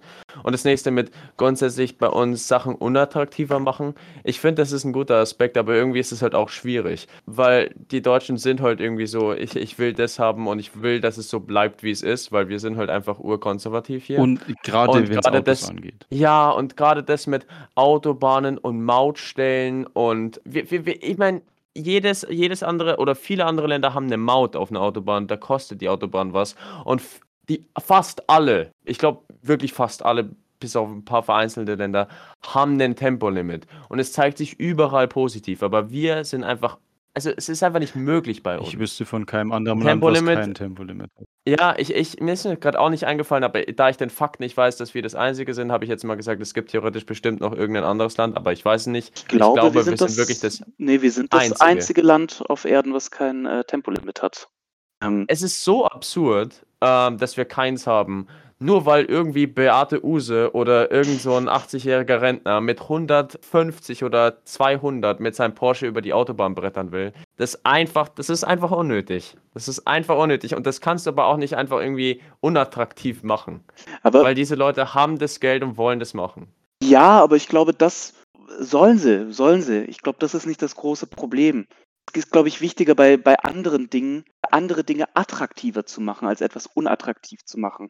Ich habe vielleicht Weil, noch ein also, gutes Beispiel. Wart- Oder ich habe noch Sie kurz das- Wenn man äh, Dinge unattraktiv macht, dann wird es ja offensichtlich, also man muss ja Maßnahmen, dass es unattraktiv wird. Und dann wird der Staat auf jeden Fall als der Bösewicht dastehen. Also dann wird auf jeden Fall, dann ist es so eine Negativpolitik. Wenn aber hingegen lieber Geld investiert wird, um etwas attraktiv zu machen, eine Alternative attraktiver zu machen, dann ist es ja eine eher positive Politik, also eher damit zu arbeiten, dass man für die Bürger etwas macht. Also, weil sonst fühlt es sich nur so an, als würde man den Bürgern etwas wegnehmen wollen. Was Genau, ja gerade ich- schlecht ist, wenn man keine bessere Alternative bietet, ja. Genau, und Ja, ich denke, die stimmt. Mischung aus beiden macht es, Ja. äh, macht es aus. Zuerst etwas attraktiver machen und dann Stück für Stückchen das andere attraktiv machen. Also gibt es ja viele, viele Schrauben, die man drehen kann, glaube ich. Ich, habe ein gutes Beispiel noch aus Frankreich. Äh, ich habe eine Familie in Frankreich, die wohnt in der Bretagne und da ist die Hauptstadt äh, Rennes. Wenn man da nach Rennes fahren will, ich weiß gar nicht, wie viele Einwohner das hat, ist auf jeden Fall eine Großstadt. Ähm, was ganz cool ist, dass wenn man von außerhalb kommt, muss man mit dem Auto gar nicht reinfahren in die Stadt, sondern es gibt außerhalb von der Stadt so große Parkplätze. Da holt man sich dann sein Ticket, parkt sein Auto und von da aus geht dann so eine, so eine S-Bahn so eine ganz moderne Schwebebahn in die Stadt rein und fährt, man fährt halt direkt ins Stadtzentrum rein. Dein Parkticket ist auch gleichzeitig dein Ticket für diese Bahn und du kannst halt gemütlich mit dem Auto anreisen, stellst das Auto außen ab und gehst dann in die Stadt mit dieser, mit dieser Bahn rein, die immer alle halbe Stunde fährt unglaublich praktisch, weil niemand von außerhalb kommt auf die Idee, mit dem Auto in die Innenstadt reinzufahren, weil ich glaube, ihr habt noch keinen Führerschein oder ihr seid gerade dabei, den zu machen. So Großstadtautofahren ist wirklich stressig und da kann mir niemand irgendwas erzählen von wegen, er muss mit seinem Auto in die Stadt rein. Das macht einfach keinen Spaß. Ist nur stressig. Lasst das Auto einfach aus den Städten draußen und fahrt auf der Ähm. Autobahn mit eurem 200 km/h. Auch okay. Finde ich, finde ich ein richtig cooles Beispiel.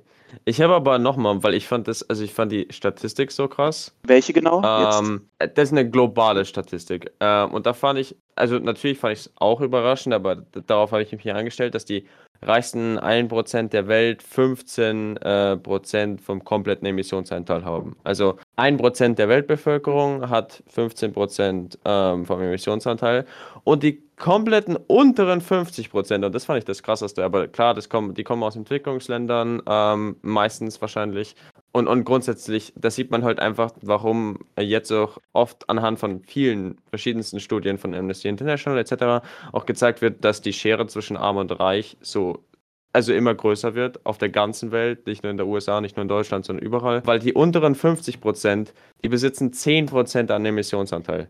Also 4 Milliarden Menschen besitzen 10% am Emissionsanteil von unseren kompletten CO2-Emissionen. Und das fand ich einfach nur krank. Ich glaube, wir schauen gerade, weil ich habe auf meinem Bildschirm jetzt gerade auch diese Studie offen. Wir schauen, glaube ich, auf die gleiche Statistik von äh, Statista. Kann das sein? Ja, das kann sein, genau. ja. Und da fand, da fand ich es nämlich ganz äh, interessant, weil ich habe mir auch den Text dazu rauskopiert.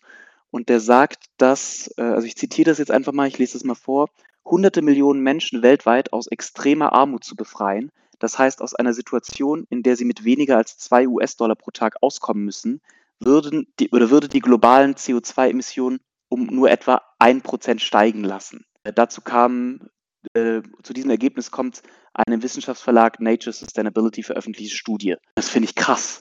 Also hunderte Millionen Menschen könntest du aus Armut rausholen und dann würde es nur 1%, oder wie viel Prozent? Um etwa 1% Eins, ja. steigen lassen. Das ist, ist mindblowing. Da, dafür müsste ja gefühlt einfach nur eine Person von diesen obersten 0,001 Prozent, die müsste theoretisch dann auf alles verzichten, aber das können immer aufteilen auf die. Und dann wäre das ja schon wieder reingeholt ja. von die, die, dieser Verbrauch. Ja. Das ist diese, diese Verhältnisse sind einfach so absurd, also so unmenschlich absurd, dass man, ich, ich tue mich schwer und ich habe jetzt wirklich so viele Statistiken dazu gelesen und ich glaube, wenn man das jetzt hier nur im Podcast hört, diese ganzen verwirrenden Zahlen, diese Schere zwischen den obersten und den niedrigsten Werten und äh, vor allem den obersten und den eigentlichen Durchschnittswerten, wie groß und wie breit da dieses, dieses Spektrum ist, ähm, ist äh, einfach nicht ver verarbeitbar. Und, und auch vielleicht auch noch dazu, was man dazu sagen muss, auch super unnötig, was da der Verbrauch ist. Wenn wir mal beim Flugverkehr bleiben, ähm, mein, mein YouTube-Algorithmus ist irgendwie so ein bisschen kaputt. Ähm, der zeigt mir immer so Videos von, von ähm, so First Class, Premium First Class ähm, Kabinen an beim Flugzeugen. Mhm. Also es gibt eine ganze YouTube-Sparte von so YouTubern, die testen irgendwie die erste Klasse in irgendwelchen ähm, Flug, ja. von irgendwelchen Fluggesellschaften. Wie leben die reichsten Menschen der genau. Welt und so, die, die eigenen Yachten und Flüge. Ja. Berühmtester YouTuber, ähm, der sowas macht, ist Mr. Beast zum Beispiel. Den kennen ja wirklich alle und der macht das extremst oft. Ja. So solche Testvideos oder wie? Ja, genau. Äh, also er geht dann zum Beispiel durch äh, ein, zum Beispiel es war mit der Yacht, wie lebt man in einer Yacht die nur ein Dollar pro Nacht kostet und äh, eine, die, keine Ahnung, 5 Millionen oder so pro Nacht kostet. Ja, ähm, und ja, dann dieses, ist sogar dieser Vergleich. Noch höher, glaube ich. Also, ich, was ich damit sagen will, ich habe auf jeden Fall super viele Videos gesehen von diesen ersten Klassen und den Luxus, den die da bieten, das ist halt auch schon absurd. Ähm, das braucht kein Mensch. Du wirst vom Flughafen abgeholt, hast da diese Lounges. Du, du kannst im Flugzeug duschen, mit privaten Duschen teilweise.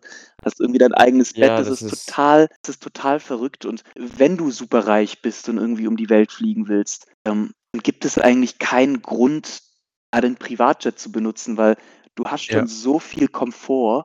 Also das ist zum Beispiel was, was, wo ich sagen könnte, ja, das kann man guten Gewissens verbieten.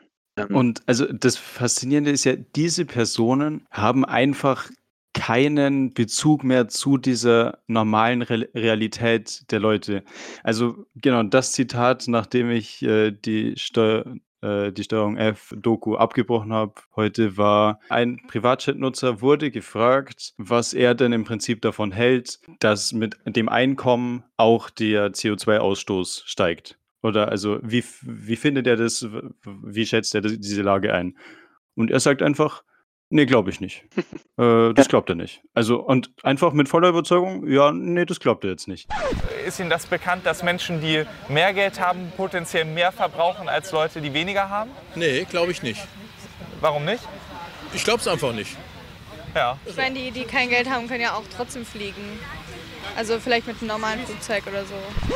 Die, Also die, die arbeiten diese- ja auch so viel härter. Ich kam dann auch irgendwie mal der. Ja, also, aber also, Das, das, so fand ich, das fand ich das Schlimmste. Das fand ich das Schlimmste von allen. Dieser eine, ich weiß nicht mehr, wer es war, 18-Jährige. der wirklich ohne Witz. Aber das meinen aber auch, das meint aber nicht nur der 18-Jährige, das meinen wirklich so viele Leute. Äh, Auch bei uns an der Schule, am Gymnasium, überall, dass reiche Leute so viel mehr leisten in ihrem Leben als Arme. Und das ist so der größte Bullshit, den es ever da draußen gibt. Dass ich weiß nicht, welches FDP-Mindset das in die, in, in, in, die Gehirne von Leuten geprügelt hat, aber das ergibt hinten und vorne keinen Also Sinn. ich, ich habe mal nach dem Abi ähm, in so einer Fabrik am Fließband gearbeitet als Ferienjob und da waren irgendwie so zehn Stunden Schichten, weil die irgendwie Überstunden immer machen mussten. Und äh, da war halt so echt die soziale Unterschicht, die da Vollzeit gearbeitet hat. Und ich kann schon sagen, das ist, das ist auch harte Arbeit. Also es ist sehr harte Arbeit, die auch sehr mental schwierig ist. Deswegen lasse ich dieses Argument von wegen, ja,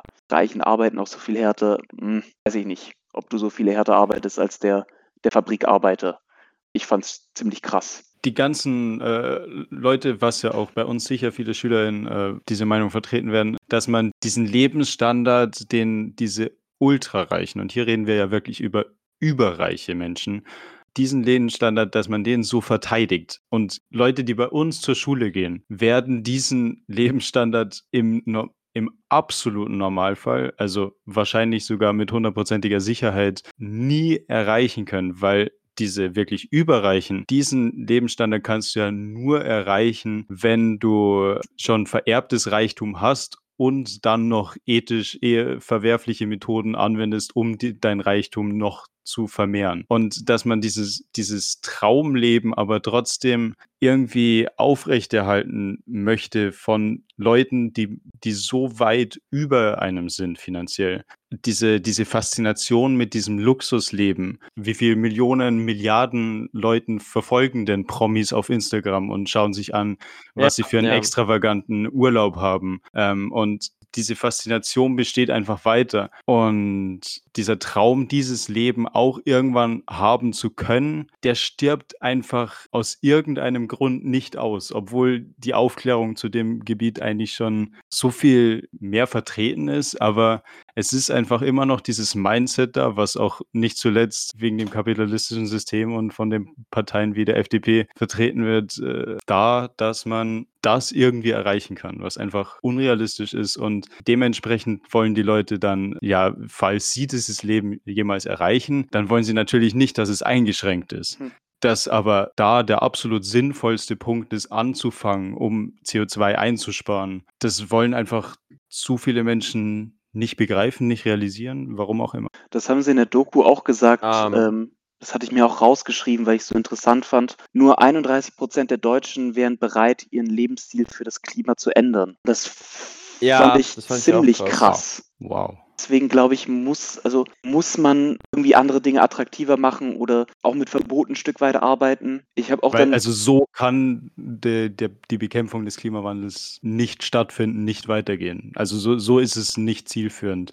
Wenn, ja, weil es, es wird ja theoretisch besteht ja das Mindset, ja, lass doch jeden selbst entscheiden, wie sehr er fürs Klima kämpfen möchte. Aber einerseits haben wir schon geklärt, der, der einzelne Haushalt hat da sehr, sehr wenig Einfluss drauf. Und andererseits, wenn dann von diesem kleinen Einfluss nur 30 Prozent äh, auch bereit dazu sind, da Dinge einzusparen, ich- ist das Ganze sehr knapp, ja. Ich habe nochmal ein sehr gutes Beispiel und zwar diesmal von mir selbst. Ich sündige da auch manchmal, weil ich würde mich zum Beispiel selber als äh, doch recht umweltbewusst ähm, einschätzen. Mir ist das Klima nicht egal. Ich bin da okay informiert, sage ich mal. Und das ist das Beispiel, ich bin morgens beim Bäcker gewesen, beim Schiffer gegenüber von der, von der Schule, mir meine Brezen geholt und wollte einen Kaffee dazu. Und dann habe ich den To-Go genommen, natürlich in so einem äh, Pappbecher, was auch nicht so geil ist. Aber ich hatte halt keinen anderen gerade da und dann war ich so, "Hm, ich will aber jetzt meinen Kaffee, ich will darauf nicht verzichten. Und da wäre es zum Beispiel für mich gut, also heute habe ich zum Beispiel, weil ich in den Podcast gedacht habe, habe ich meinen To-Go-Becher mitgenommen, meinen eigenen, ähm, so ein Recap, falls ihr die ganzen Recaps kennt. Ähm, Mhm. Ja, und da ja. würde ich mir halt zum Beispiel wünschen, dass es zum Beispiel Recaps oder irgendein Mehrwegsystem verpflichtend gäbe. Ähm, Also, dass im ersten Schritt zum Beispiel jeder Bäcker so ein Mehrpfandsystem haben müsste. Ich komme jeden Morgen an diesem Bäcker vorbei. Ich könnte den, den Becher ohne Probleme da wieder abgeben. Das im ersten Schritt. Das heißt, ich habe dann meine äh, Pappbecher und meine Recaps, kann dann auswählen. Das wäre Schritt Nummer eins. Und Schritt Nummer zwei wäre, die Pappbecher muss ich dann irgendwann 50 Cent zahlen, wenn ich den benutze. Mhm. 50 Cent drauf. Und Ähm. ich glaube, dann würdet ihr ganz schnell sehen oder würden wir ganz schnell sehen, ich würde nie wieder zum Pappbecher greifen. Wird halt diese kleine Inconvenience auf mich nehmen, halt irgendwann den Becher zurückzubringen. Ich glaube, die Hürde ist bei so vielen so gering. Die Motivation ist zwar ist nur minimal, aber wenn die wenn diese Hürde überwunden überwunden wäre, dass es nur so leicht besser oder einfacher ist, äh, etwas Umweltfreundliches zu nehmen, anstatt die eher nicht umweltfreundliche Alternative, dann glaube ich, würden schon genügend Leute umspringen. Also, die meisten Leute sind ja nicht aktiv gegen Klimaschutz, Ja. sondern sie sind halt nur so semi überzeugt oder motiviert. Aber wenn's natürlich entweder ausgewogen wäre, wie einfach es ist, je jeweils, äh, das zu machen, oder dann sogar einfacher, die klimafreundliche oder umweltfreundliche Alternative zu nehmen, dann wäre, glaube ich, ja, die Hürde für die meisten überwunden und wäre der Klimaschutz an sich schon wesentlich einfacher umzusetzen. Genau. Wo da müsste halt der Staat eingreifen. Genau, das Ich hätte, ich hätte da auch noch ein Beispiel, wo ich mir dachte, so, das ist schulbezogen, wo ich, und wo ich auch gesehen habe, dass es gibt jetzt in London Restaurants, die machen das schon so. Und wenn ich an Chinesen denke, also ich bin grundsätzlich jemand, ich esse meistens beim Chinesen direkt dort, das heißt, ich esse ohne die, die Styroporverpackung, aber manchmal, wenn ich halt einfach wenig Zeit in der Mittagspause habe, ist es halt sehr unvermeidbar, also relativ unvermeidbar, aber ich esse eigentlich zu 90 oder mehr als 90 Prozent der Zeit mein Essen dort, weil ich das nicht einsehe, dass ich dafür jetzt einfach eine Verpackung brauche extra, die, der, das ist ja dumm. Ähm, und ich finde, es gibt jetzt, ich habe es neulich gesehen auf, auf Instagram, ich, ich sehe es auf, auf TikTok und auf YouTube habe ich es auch schon gesehen, ähm, dass es gibt jetzt äh, gerade in Großstädten Restaurants, die bieten es gar nicht mehr anders an. Das heißt, du kommst hin und dann musst du was dabei haben. Das heißt, du nimmst dir irgendeine Verpackung von zu Hause mit, eine Mehrwegverpackung, die du so oft benutzen kannst, wie du willst. Und die, die bringst du zum Essen hin und da machen die dir dein Essen rein und dann gehst du wieder. aber da Das ist, ist ja da dieses. musst du gar nicht so weit wie nach London schauen. Beste Beispiel ist die Uni Regensburg. Da habe ich ja studiert, jahrelang, und da da hat man ganz viele so große Mensa und viele kleine Cafeten, wo man halt irgendwie Semmeln kaufen kann, ähm, auch was zu essen oder auch Stimmt. Kaffee. Und zu jeder Prüfungsphase sind halt alle in die Bibliothek gerannt, um zu lernen. Dann sind diese Mülleimer da komplett übergequillt an irgendwelchen Plastikbechern oder diesen Pappbechern. Und eigentlich muss man sagen, also ich habe ja in der Philosophie-Theologie Fakultät studiert, also den ganzen Geisteswissenschaftler. Und das sind die, die eigentlich total links sind oder umweltbewusst und grün. Und trotzdem vor deren Fakultät quillen halt diese Becher über. Die Uni Regensburg war da halt viel radikaler. Die hat gesagt, okay, wir verbannen jetzt diese Becher komplett. Die haben ähm, in Weiden, glaube ich, war das, Tassen produzieren lassen. Kann man sich in jeder Cafete ausleihen gegen Pfand von einem Euro. Sind ganz normale Keramiktassen. Damit kann man dann seinen Kaffee holen oder man bringt seinen eigenen Behälter mit. Und es hat super gut funktioniert, weil niemand hat gemeckert und davor war es halt wirklich so ein Ding, weil die hatten total Angst davor, weil der Kaffee anscheinend den größten Umsatz ausgemacht hat von den ganzen Fitterien und Mensen. Es hat sich bewährt. Also der Umsatz ist nicht eingebrochen, niemand hat sich großartig beschwert. Es hat funktioniert. Und ich denke, man müsste, wie gesagt, gar nicht so radikal denken im ersten Schritt.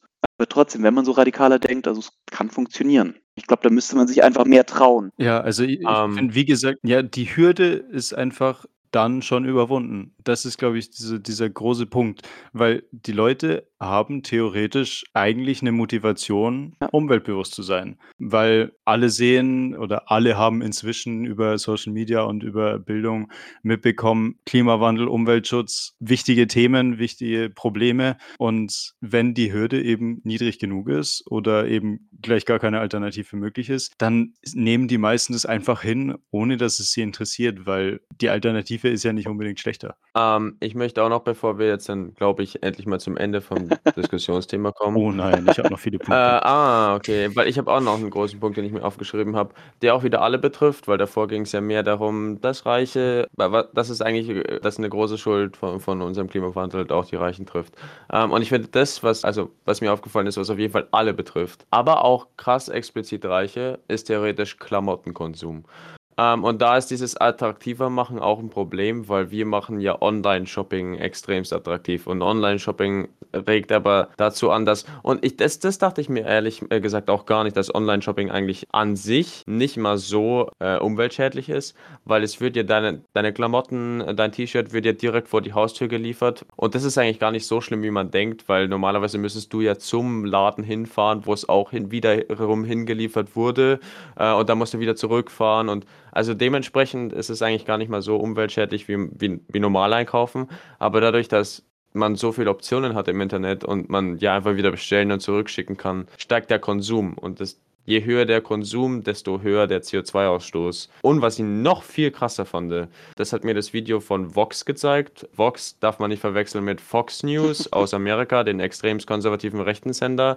Es gibt auch einen Vox YouTube-Channel mit Bau, also wie man meinen Namen aufschreibt. Ähm, Es gibt auch den deutschen Fernsehsender Vox, das ist auch wieder was anderes. Genau, und ich habe es von dem YouTube-Channel. Also äh, schaut den mal, sucht den mal und der ist wirklich extremst gut. Der macht wirklich guten Content über alle möglichen Themenbereiche. Die haben halt unter anderem auch im Video erzählt, dass die Klamotten, die wir jetzt konsumieren, weniger Quali oder schlechtere, deutlich schlechtere Qualität haben als die vor zehn Jahren. Und die vor zehn Jahren haben wiederum eine schlechtere Qualität als die vor 20 Jahren.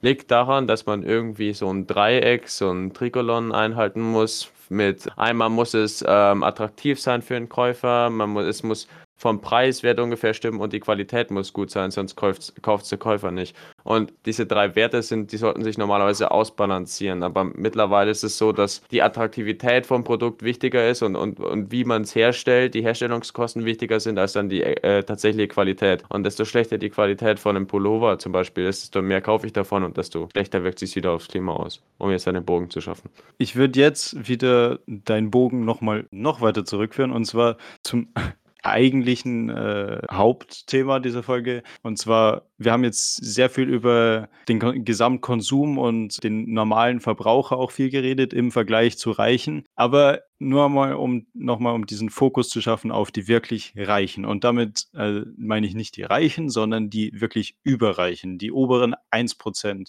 die wirklich einen übernatürlichen und unnotwendigen äh, CO2-Ausstoß haben, was auch meistens dann eben mit äh, Kapitalismus zusammenhängt. Das Gefährliche dabei ist, dass wenn die so viel Kontrolle über so viel CO2-Ausstoß haben oder so einen großen Anteil des internationalen weltweiten CO2-Ausstoßes haben, dann liegt die zukunftsentscheidende Verantwortung von so einem großen Teil des Klimawandels in den Händen von nur so wenigen Personen an der Spitze. Und das ist sehr, sehr gefährlich, finde ich, weil das ist eigentlich im Prinzip, ja, fast eine Diktatur im Prinzip. Die Klimadiktatur, sage ich jetzt mal. Ähm, wo wirklich ein, ein ganz kleiner oberer Teil Kontrolle über im Prinzip den Verlauf des Klimawandels hat, was auf jeden Fall nicht sein sollte.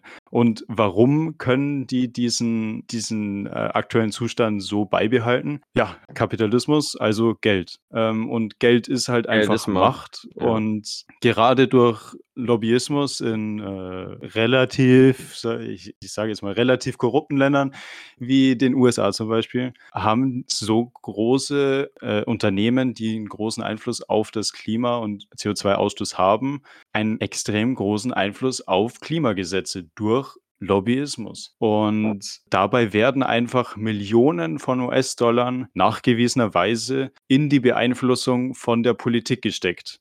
Heißt, die wollen wirklich diese Geld- und Machtposition ausnutzen, um natürlich ihre eigenen Profite hochzuhalten und dementsprechend auch dem Klimaschutz zu schaden. Was ich für höchst problematisch halte und was ich, würde mich aus dem Fenster lehnen und würde sagen, Deutschland ist eh schon sehr unkorrupt, sage ich jetzt mal, in, in dem Sinne. Aber im Vergleich zu Ländern wie den USA, da hat einfach, da haben private Firmen so einen großen Einfluss durch irgendwelche Funds, die sie an irgendwelche ähm, Parteien spenden können, was zwar als Lobbyismus verkauft wird, aber im Prinzip einfach Bestechung ist. Ähm, ich würde ich Ja, würd bitte, darunter, ich würde darunter wirklich einfach mal einen Punkt setzen, weil ich stimme dem zu 100% zu. Ich, Ähm, ich glaube, wenn wir das jetzt noch durchdiskutieren, dann machen wir ein riesiges Fass auf. Weil ja, also ja, man kann es unterm Strich sagen, dass ähm, lobbyistische oder Interessen halt leider oft in der Politik ja Anklang finden, also eine Entscheidung gewissermaßen beeinflusst werde. Also man bräuchte da echt, die Politik müsste schneller und ähm, einheitlicher handeln, könnte man allgemein sagen. Ja, genau, denke ich auch. Und, und zum Beispiel äh, Lobbyismus sieht man ja auch bei uns in Deutschland. Also die Autoindustrie bei uns hat, ist halt auch also relativ äh, lobbyistisch unterwegs und, und vertritt halt auch die Meinung in, in der Politik, sag ich mal. Aber ich würde da, ich würde jetzt endgültig mal im, im Diskussions. Nein, ich habe. Nein, Ich, du musst jetzt ich, drauf verzichten. ich weiß, ich habe zu viele Notizen, aber Äh, ich will auf, dazu noch einen Punkt ansprechen, äh, über den, glaube ich, nicht genügend Bescheid wissen. Und zwar zum Carbon Footprint, also dem CO2-Fußabdruck, was eben wieder diese, diese Macht durch Geld äh, zeigt. Nämlich der CO2-Fußabdruck ist faktisch und auch häufig genug nachgewiesen durch verschiedene Recherchen einfach nur ein, eine PR-Aktion des Konzernes, des Ölunternehmens BP. Also eine der größten Ölunternehmen der Welt mit einem riesigen Einfluss auf den CO2-Ausstoß weltweit möchte die Verantwortung mit dem CO2-Fußabdruck auf die Bevölkerung ja, schieben. Also im Prinzip, was wir vorher schon angesprochen haben, dass das, was der tatsächliche Verbraucher machen kann, ist beachtlich, aber wenn man den Einzelnen betrachtet, halt trotzdem minimal. Und äh, wir haben schon gesehen, es ist gerade in den Unterschichten unfassbar schwierig, äh, aus finanziellen Gründen überhaupt irgendwas gegen seinen eigenen CO2-Ausstoß zu machen. Und dann kommt ein Unternehmen daher, was Milliardenumsatz macht und möchte mit diesem CO2-Fußabdruck so tun, als wäre die Schuld bei den einzelnen normalen Bürgern. Ich kann immer noch nicht diesen ganzen Fakt so fassen, aber ich weiß es schon länger, aber es schockt mich einfach jedes Mal wieder. Ich habe einen guten Tweet dazu mal gelesen vor Ewigkeiten. Ähm, der hat gesagt, hat geschrieben, äh, die Individu Individualisierung der Verantwortung war der größte Fehler bei der Klimabekämpfung. Und äh, auch wenn ich das nicht komplett unterstreiche, aber finde ich sehr, sehr treffend. Weil, wie du schon gesagt hast, ähm, im Endeffekt muss da Politik handeln und gewisse Richtlinien geben. Und diese Entscheidung oder diese kleinen Entscheidungen, wie wenn wir das Beispiel von meinem äh, To-Go-Becher nehmen, sollte nicht jeder für sich selbst immer wieder treffen müssen, sondern es muss ein gewisses, ja, gewisse Richtlinien geben. Dinge müssen attraktiv sein, unattraktiv sein gem- oder gemacht werden. Ich glaube, nur so kommen wir aus der ganzen Sache raus und da kannst du auch die Reichen oder vor allem die Reichen äh, nicht vorne, vorne weglassen. Ja, das war ein sehr komplexes Diskussionsthema. Glaube ich, kann man sagen. Das ist sehr, sehr komplex. Kann ich nur zustimmen. Ich, ich würde sagen, wir haben jetzt nicht die ultimative Lösung gefunden. Surprise, surprise. Ich dachte, wir würden jetzt hier die Weltpolitik neu umschreiben.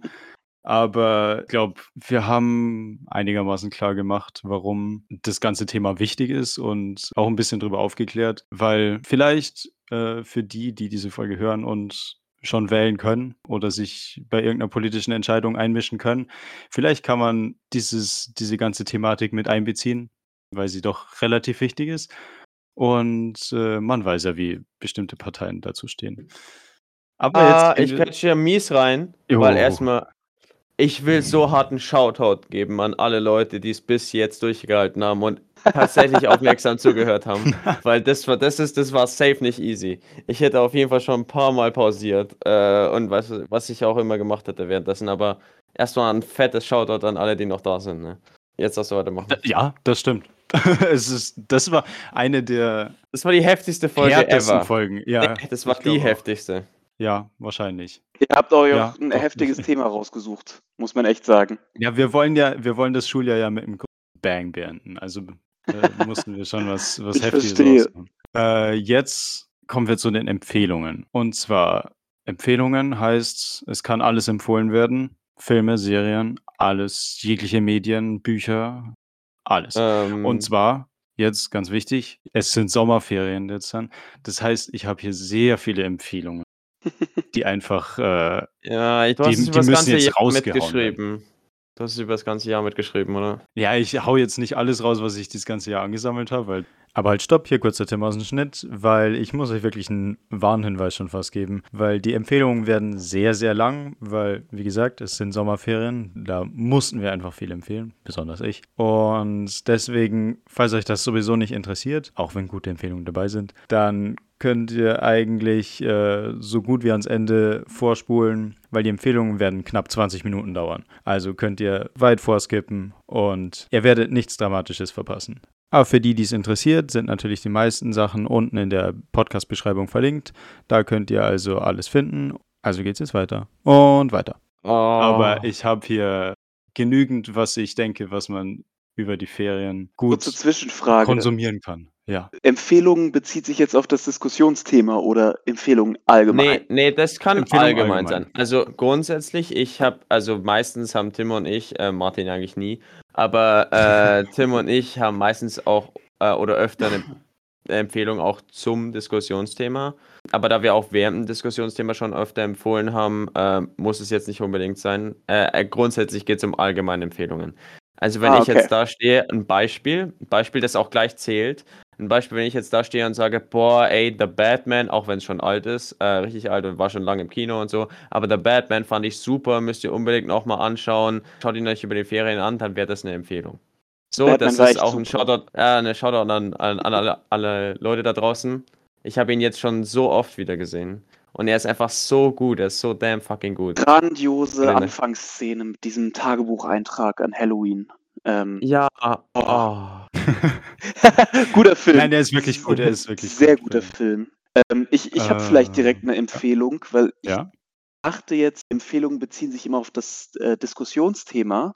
Aber ich habe, glaube ich, ein ganz gutes Zwischending gefunden. Und zwar meine Empfehlung wäre der Mal angenommen Podcast der Tagesschau, falls ihr den kennt. Da geht es im Endeffekt darum, gibt es auf Spotify, Apple Music, überall, wo es Pod Podcasts gibt, ähm, geht es darum, dass die äh, Online-Redaktion der Tagesschau die irgendein Thema raussucht und mal sagt, mal angenommen, ähm, zum Beispiel, was sind Folgen, ich habe es hier offen, mal angenommen, selbstfahrende Autos, was dann? Mal angenommen, alle Autos fahren Mhm. autonom, gibt es dann weniger Unfälle und keine Staus mehr, werden mir mehr oder weniger im Auto sitzen und wird uns was fehlen? Ein Gedankenexperiment. Dauert immer so 20 bis 30 Minuten zu Mhm. allem Möglichen. Klimawandel in Deutschland, was dann? Da gibt es auch ein paar gute Folgen und ich bin ein sehr großer Fan davon, weil es einfach so auf dem Nachhauseweg oder irgendwo hingeht oder mal abends 20 Minuten anhören und es geht dann ja alle Möglichkeiten, äh, verschiedene Möglichkeiten von so Zukunftsexperimenten durch. Genau, und da gibt es auch ein paar gute Folgen zum. Klimawandel. Kann ich nur empfehlen. Alles Mögliche. Ich scroll hier gerade durch. Kein russisches Gas mehr. Was dann? Russischer Cyberangriff. Was dann? Europäische Armee. Was dann? Ja, okay, da war gerade Ukraine-Krieg Anfang. Deswegen sind die ganzen Folgen darüber. Ein Handel mit, Chi mit China. Was dann? Also solche Sachen werden oft behandelt. Genau, das wäre meine Empfehlung für die Ferien. Ähm, hast du was zum Thema? Weil sonst habe ich noch eine Sache zum Thema. Ähm, okay, ja, dann machen wir erst zum Thema. Ich habe einerseits, also ich würde einfach erstmal hier generell nochmal dazu aufrufen, sich wirklich Videos zu dem Thema anzuschauen, weil es, das Thema ist schon relativ lang äh, bekannt. Von dem her gibt es relativ viele Videos dazu. Und deswegen sucht einfach mal auf YouTube Climate Change Rich und dann werdet ihr genügend Videos finden. Besonders hervorheben möchte ich aber zwei Videos. Einerseits natürlich unser liebes Störung F-Video, Privatjets, Yachten, Kaviar. Wie, wie beeinflussen Hm. Superreiche das Klima? Wie gesagt, ich habe inzwischen 10 Minuten von den 30 Minuten geschafft. Vielleicht schaffe ich über die Ferien dann äh, die gesamten 30 Minuten, so Du schaffst es jeden nicht, Tag eine Sekunde oder so. Es ist sehr, sehr harte Kost. Aber wenn ihr einfach vielleicht auch ein bisschen geschockt werden wollt, einfach wie nicht umweltbewusst manche Menschen sind, gerade die, die eigentlich das meiste Bewusstsein dafür haben sollten, dann, dann schaut euch einfach mal dieses wunderbare Video an. Aber Steuerung F generell, äh, sehr guter Kanal, äh, gute Dokus. Und dann etwas, was, was ich tatsächlich schon relativ lang auf meiner Liste habe, aber jetzt zufälligerweise so gut zum Thema passt, nämlich kannst du den Klimawandel stoppen, von kurz gesagt, bricht auch im Zusammenhang mit Reichen wieder herunter, wie die Verteilung für die Verantwortung des Klimawandels so ist in der Welt. Und wie gesagt, dann eben, wie groß ist der Anteil jedes Einzelnen und kann man tatsächlich als Einzelner was dagegen machen? Und wenn ja, wie? Und wenn nein, was kann man stattdessen dagegen machen oder was kann die Regierung dagegen machen? Sehr, sehr gutes Video, sehr, sehr aufklärend. Kurz gesagt, auch wieder ein sehr guter Kanal. Dann habe ich noch ein paar andere, aber du kannst jetzt erstmal dein. Genau, äh, zum Thema. Ich glaube, alle Leute kennen irgendwie das Terra X für die alten Leute aus dem Fernsehen. Es gibt auch Terra X für YouTube-Kanäle. Also es ist auch ein YouTube-Kanal. Es gibt mehrere Terra, also es gibt Terra X History und da gibt es auch Terra X Lash und Co. Und der Herr Professor Dr. Lash oder nur Professor Lash, was auch immer, der ist unter anderem halt eigentlich das Gesicht von dem Kanal und das ist Super Typ. den kennt eigentlich jeder. Den kennt, ja, der, genau, den kennt jeder. Ähm, der schreibt Bücher, der ist ein wahnsinnig intelligenter Mensch. Und der, der, der erklärt für, ich würde sagen, gerade Zielgruppe Jugendliche und junge Erwachsene grundsätzlich die Probleme unserer Zeit aus seiner Sicht. Und es ist schon auch so gestaltet, dass man durchaus, das ist durchaus für die Jugend auch gemacht, der Kanal. Und es gibt da auch gerade ein neues Video wieder zu, also es ist nicht nur über Klimawandel oder sowas, sondern es geht auch viel um Astronomie. Aber gerade eben ist gerade ein interessantes Video wieder gekommen über schaffen wir die Energiewende und wenn, wie. Da versucht er, er versucht zumindest zu erklären, wie es überhaupt möglich ist, in Deutschland eine Energiewende zu schaffen bis 2030, bis 2035, je nachdem, wo man sich halt an die Grenze setzt, was man alles theoretisch machen müsste, was alles vorhanden sein muss, wie viel dann noch wirklich fehlt äh, und dass wir eigentlich noch nicht mal angefangen haben mit der Energiewende und was die Folgen davon wären von der Energiewende, was sich ändern würde und wie wichtig das letzten Endes auch ist. Und das ist einfach nur 23 Minuten lang äh, pure Intelligenz oder 29 Minuten lang. Ich finde, Harald Lesch hat so eine sehr beruhigende Wirkung auf mich. Also der, der erklärt das, erklärt das so gut und der hat so eine beruhigende Stimme und er ist auch selber von dem, was er erzählt, so begeistert. Deswegen kaufe ich ihm das auch total ab. Er erzählt das immer mit so einer Begeisterung. Äh, Ich bin großer Fan, Harald Lesch. Ich, ich, ich auch, ich auch. Bin ein großer Fan. Es gibt auch, äh, Martin ist der Rap-Fan, ne? Euch. Ja. Ja. Äh, es gibt sogar einen Song, der heißt Harald Lesch von irgendwelchen Cloud-Rappern. Äh, super witzig. Ich weiß leider nicht, wie die heißt. Das muss ich kurz googeln. Das würde ich euch noch empfehlen. Ich suche es mal kurz raus. Harald Lesch Rap-Song. Genau, sie suchen einfach mal. Ich mache weiter. Ich mache jetzt mal mit YouTube weiter. Interessanterweise hast du, Vincent, jetzt eh schon Vox weiterempfohlen, äh, weil den Kanal Vox hätte ich jetzt auch hier beste stehen. Kanal. Der beste ist Kanal. so gut, bricht sehr komplexe Themen mit gut informierten Quellen in sehr, sehr kurzen Videos herunter, sodass Und- sie äh, gut verständlich sind, schön animiert, toller Kanal. Ja, das wollte ich sagen. Oh, Das Videodesign. Oh mein Gott. Vox macht die besten Videos vom Design her. Dann habe ich noch Half is Interesting. Das ist ein eher absurderer Kanal. Und zwar beschäftigt, beschäftigt sich der Kanal mit ganz banalen Sachen auf der Welt ähm, und macht dann dazu fünf Minuten Videos oder so darüber. Und zwar immer mit sehr vielen Jokes vollgepackt.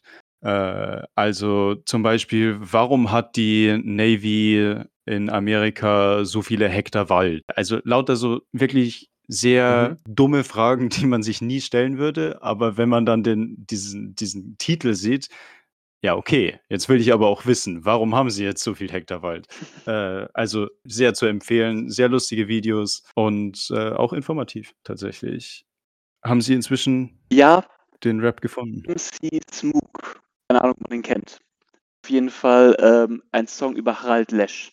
Ich irgendwann mal auf Ein Song über Harald Lesch. irgendwann mal auf äh, Instagram in die Timeline, nee, auf Twitter in die Timeline gespielt bekommen habe. Ähm, Finde ich auf jeden Fall, ähm, spricht für Harald Lesch, dass äh, irgendwelche äh, unbekannten Rapper einen Song über ihn machen. Ähm, cooler Typ.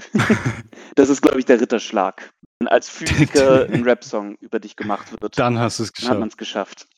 Ich habe noch ein neu, weiteres YouTube-Video, was ich schon sehr viel länger auf hier stehen habe und was sehr gut zu der letzten Diskussionsfolge passt mit Gesamtschulen ähm, und generell den Möglichkeiten, die man so in der Gesellschaft hat und auch hier wieder ein bisschen passt mit Reichtum. Letzte Folge war aber schon zu lang, dass ich es noch empfehlen wollte und zwar Is Success Luck or Hard Work von Veritasium ein Veritasium grundsätzlich guter Kanal mit sehr viel Wissenschaft. Ja. Und das Video bricht einfach herunter, welche enorme Rolle Glück und externe Faktoren ähm, beim Erreichen von Erfolg spielen und inwiefern man sich selbst dahingehend falsch einschätzt und so. Also sehr krasses Video. Man meint nicht, wie wichtig Glück dann doch letztendlich ist, weil es wird einem ja immer wieder so verkauft, als du kannst alles erreichen, wenn du, wenn dein Wille stark genug ist. Aber es gibt halt einfach zu viele andere Faktoren, dass das stimmt. Dann habe ich Ähm, noch ein Video. Filme. Ich habe noch ein Video. Das ist das letzte Video. Ähm, und zwar, von der habe ich dir gestern schon erzählt, die BR24-Doku über Harry Styles-Fans. Ah, stimmt, genau. Und Harry Styles oder die Fangemeinschaft von Harry Styles ist schon dafür bekannt, sehr extrem zu sein. Und ja, das ist, ich glaube, eine halbe Stunde oder weniger dauert die Doku. Und sie verfolgen einfach Fans von Harry Styles, wie sie auf, das, auf sein Konzert gehen. Und das ist einfach eine komplett eigene Welt. Und ich will auch gar nicht so viel vorher dazu sagen, weil das ist einfach sehenswert, dass man schon auch versteht, warum diese Obsession mit einer Person so groß ist, aber auch wie krank das teilweise ist. Sehenswert, würde ich auf jeden Fall sagen. Jetzt kommt noch eine Sache. Und zwar ein TikTok-Account möchte ich noch empfehlen. Der Besitzer heißt David Hansness. Äh, sein Ad ist pet.earthling. Also das passt jetzt gerade hier sehr gut, weil der bricht soziale und politische Probleme sehr objektiv und äh, faktisch vor allem herunter und drückt sich dabei auch, finde ich, sehr gut aus und äh, sehr gewählt drückt er sich aus.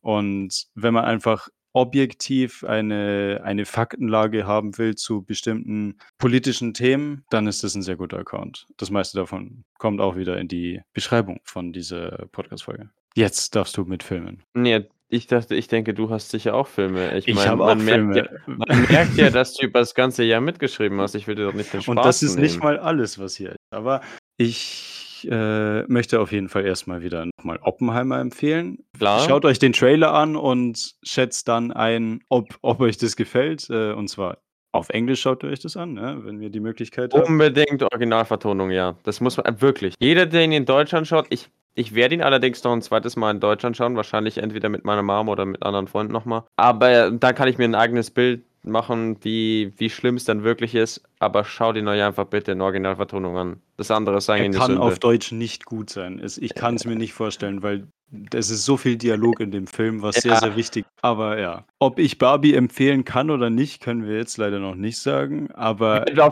für, allein für den Hype müsst ihr, müsst ihr eigentlich hin. Natürlich. Also würde ich, hab einfach mal aus Barbie- Prinzip empfehlen. Barbie hat übrigens, äh, der Hype schlägt voll ein. Wusstest du, dass die, also Oppenheimer hat einen extremst erfolgreichen äh, Kinostart und es ist neben The Dark Knight der erfolgreichste Kinostart für einen Christopher Nolan-Film ever.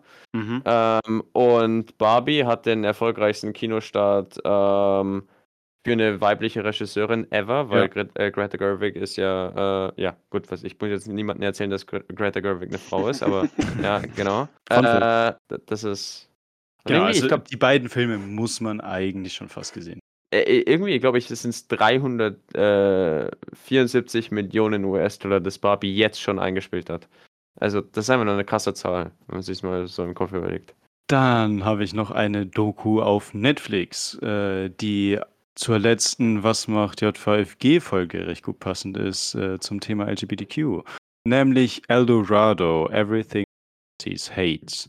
Äh, eine Netflix-Doku, dauert ungefähr eine Viertelstunde oder sowas, glaube ich. Es ist eine sehr interessante Doku, also mit einem Thema, womit man sich normalerweise nicht auseinandersetzt, aber oder was ich auch nicht sehr wusste, nämlich dass vor der Nazi-Zeit, also in der ganzen Weimarer Republik und Co., gab es äh, schon eine ziemlich ausgeprägte Schwulen-Szene und äh, transsexuellen Szene, also eigentlich generell LGBTQ-Szene in großen Städten in Deutschland. Und diese Doku beschäftigt sich einfach damit, wie sich das entwickelt hat, weil es hat schon diese ganzen schwulen Bars und Co. gegeben. Also eine davon war eben Eldorado, ein Club oder eine, eine Bar in Berlin. Die Doku beschäftigt sich dann damit, wie die Nazis diese komplette Szene auseinandernehmen und diese komplette Akzeptanz, die schon zeitweise da war, wieder zerstören und wieder alles auf Null resetten. Was äh, natürlich genau das gleiche ist wie bei den Juden, aber äh, einfach darüber weiß man nicht so sehr Bescheid